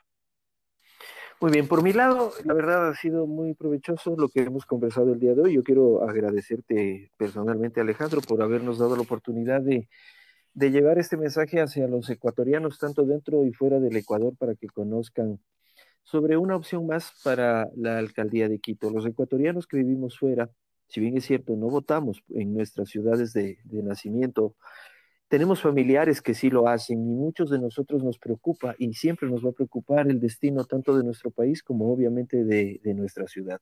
Ha sido muy interesante escuchar tus propuestas, eh, bastante innovador conocer el tema de tu, de tu tendencia política y por mi lado pues ha sido bastante, bastante eh, útil. Eh, Curtis, vamos con la despedida, por favor. Así es, eh, antes de concluir el espacio, quiero aprovechar dándole la palabra, tenemos acá la solicitud de nuestro amigo Marco Ventimilla, que ha solicitado. Así que vamos a hacer la última intervención por parte de Marco Ventimilla y con eso vamos cerrando el espacio. Marco, tienes la palabra. Buenas noches. Bueno, algo, algo interesante se escucha de todos los candidatos. Todos los candidatos que he escuchado, estoy siempre en estos space, todos los candidatos son los salvadores de Quito, igual como hace cuatro años. 18 candidatos que ofrecían lo mismo, salvar a Quito, salvar, y vimos cómo el ego de los candidatos em, logró que ingrese el menos capacitado, y ya vimos lo que pasó con Quito. Quito es un barrio, peor que un pueblo ahorita. Cada quien hace lo que quiere, cada quien así. Y yo, eh, es preocupante que todos los candidatos se crean más capaces que el resto y no den su brazo a torcer. Escucho al, precandidato que dice que él no declinaría una candidatura. Perfecto. O sea, yo creo que si tanto quiere a Quito, no solamente en la alcaldía, puede ser algo por Quito, porque para eso también están las concejalías. O sea, son 21 concejales, 21 concejales y un alcalde. Entonces, ¿por qué tanta, tanta necedad de solamente ser alcalde? Cuando muy bien, haciendo una excelente, un excelente trabajo como concejal, también se aporta al desarrollo de Quito. Porque el alcalde no es único. ¿Qué pasa si es, si es elegido alcalde y si no tiene mayoría en el consejo, como pasa, como pasó con Yunda, como pasa ahora con Guarderas? El alcalde, el alcalde está de las manos, o sea, se siente atado. Es igual como pasa con la, con la presidencia de la República, ¿no? El presidente solo no puede hacer nada porque no tiene, no tiene apoyo de la Asamblea y va a pasar lo mismo. Entonces, no, no solamente eh, es importante llegar, sino mantenerse y hacer las cosas. ¿Qué pasa si usted gana y no tiene apoyo de los, de los, de los concejales? No va a poder hacer nada de lo que está prometiendo, porque siempre va a estar esperando que otros le apoyen. Entonces yo sí creo que sí hay que pensar en bastantes cosas, porque vuelvo y repito, escuchamos ya durante ocho años que todos los candidatos dan sus mismas soluciones, son planificadores, son expertos, son todo, pero cuando llegan, no hacen nada. De eso nada más quisiera saber eh, si usted va a reunirse con otra gente, todo para ver, para formar un equipo, porque Quito necesita de un equipo. No da más Quito. Mire, hay un trámite que, un oficio, un año no nos responde. Entonces, eh, los que vivimos en Quito y los que son de nacidos en Quito, sí estamos cansados ya y no creo que eh, sea, sea, no creo que sea oportuno que se dividan tantas candidaturas. O sea, hay que, hay que lograr una candidatura fuerte todo y comenzar con una propaganda seria. No como vimos una, una precandidata que ya estaba que con una que comenzó con una propaganda ya de payaso. O sea, hay que ir a lo serio. O sea, ya tiene que cambiar de política, o sea, eliminar los egos, eliminar todo. Si quieren a un Quito grande, quieren a un Quito moderno, hay que declinar candidaturas. Solamente eso quería decirle. Bien, no sé si tenemos algún comentario, Alejandro. No, eh, sí, muchas gracias. Más bien, Marco, créeme que tu, tu percepción de las cosas es, eh, creo yo que es la, no me atrevería a decir si es la adecuada o la errónea, pero es la que compartimos. Es imposible manejar la ciudad si no tenemos 11 concejales. Y mm, verás, eh, aprovechando la hora, quizás que son ya casi las 11 y 5 de la noche, eh, mm, voy a hacer quizás, voy a hacer confesiones que tal vez eh, no están, eh, no son correctas, no son adecuadas, pero la ciudad está en una situación que ya no estamos para eso.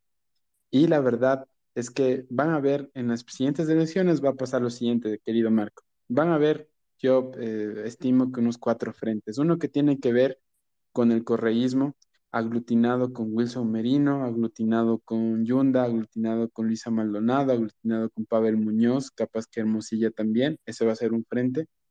Va a haber otro frente que tiene que ver más con el tema del centro derecha, quizás con eh, Luz de Elena Coloma, y esos frentes son los que responden justamente a la política tradicional, a la que nos ha llevado a donde estamos en este momento, y que no representan al 80% de los quiteños de personas que vivimos de inseguridad, que vivimos de insatisfacción. ¿Por qué? Porque ellos obedecen a lo que les dice el jefe del partido, el dueño del partido. Y a ellos es a donde van a responder precisamente, porque no responden a la gente.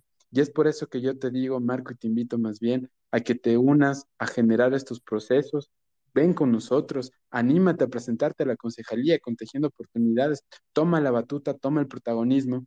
Y se trata de lo que tú dices, se van a generar eminentemente frentes, queramos o no, y nosotros estamos justamente trabajando en una plataforma ciudadana con un frente ciudadano que tiene que ver con los líderes barriales, donde ellos van a ser los protagonistas, porque tu lectura, créeme que es la más acertada y la más adecuada. Y si no aprendemos de lo que ya nos pasó en el pasado, mal haríamos en el futuro. Y justamente por eso es que nosotros eh, pensamos que necesitamos la gobernabilidad y la única forma de que desde la alcaldía Alejandro Calderón pueda cumplir con lo que les está diciendo en este momento es a través de llegar con 11 concejalías. Y créeme que yo estoy en este momento, justamente ahora, más pendiente y más preocupado por trabajar porque esos concejales lleguen al, al Consejo Metropolitano que no Alejandro Calderón llegue a la alcaldía porque al final el alcalde va a ser un títere de los intereses de los concejales y de los grandes empresarios. Pero si nosotros, Marco, conseguimos que 11 concejales respondan a este frente ciudadano,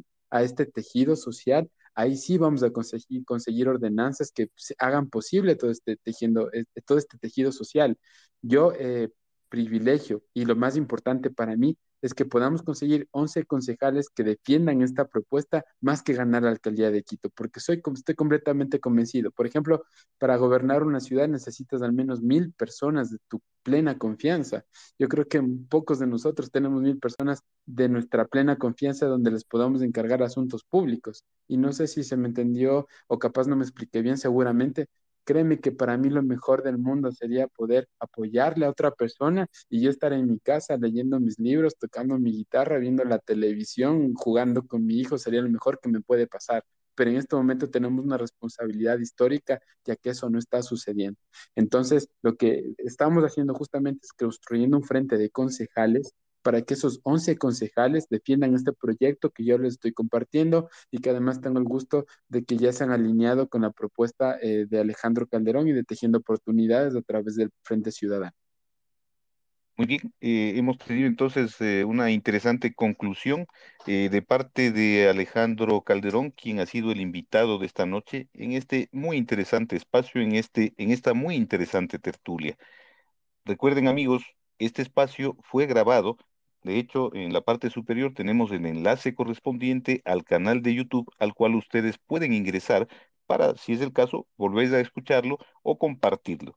Les recuerdo que pueden lógicamente suscribirse a ese canal para poder acceder también al material de las anteriores entrevistas con los invitados que hemos tenido a lo largo de, en este caso, las cuatro semanas que ya llevamos dentro de este espacio rumbo a la Alcaldía de Quito 2023.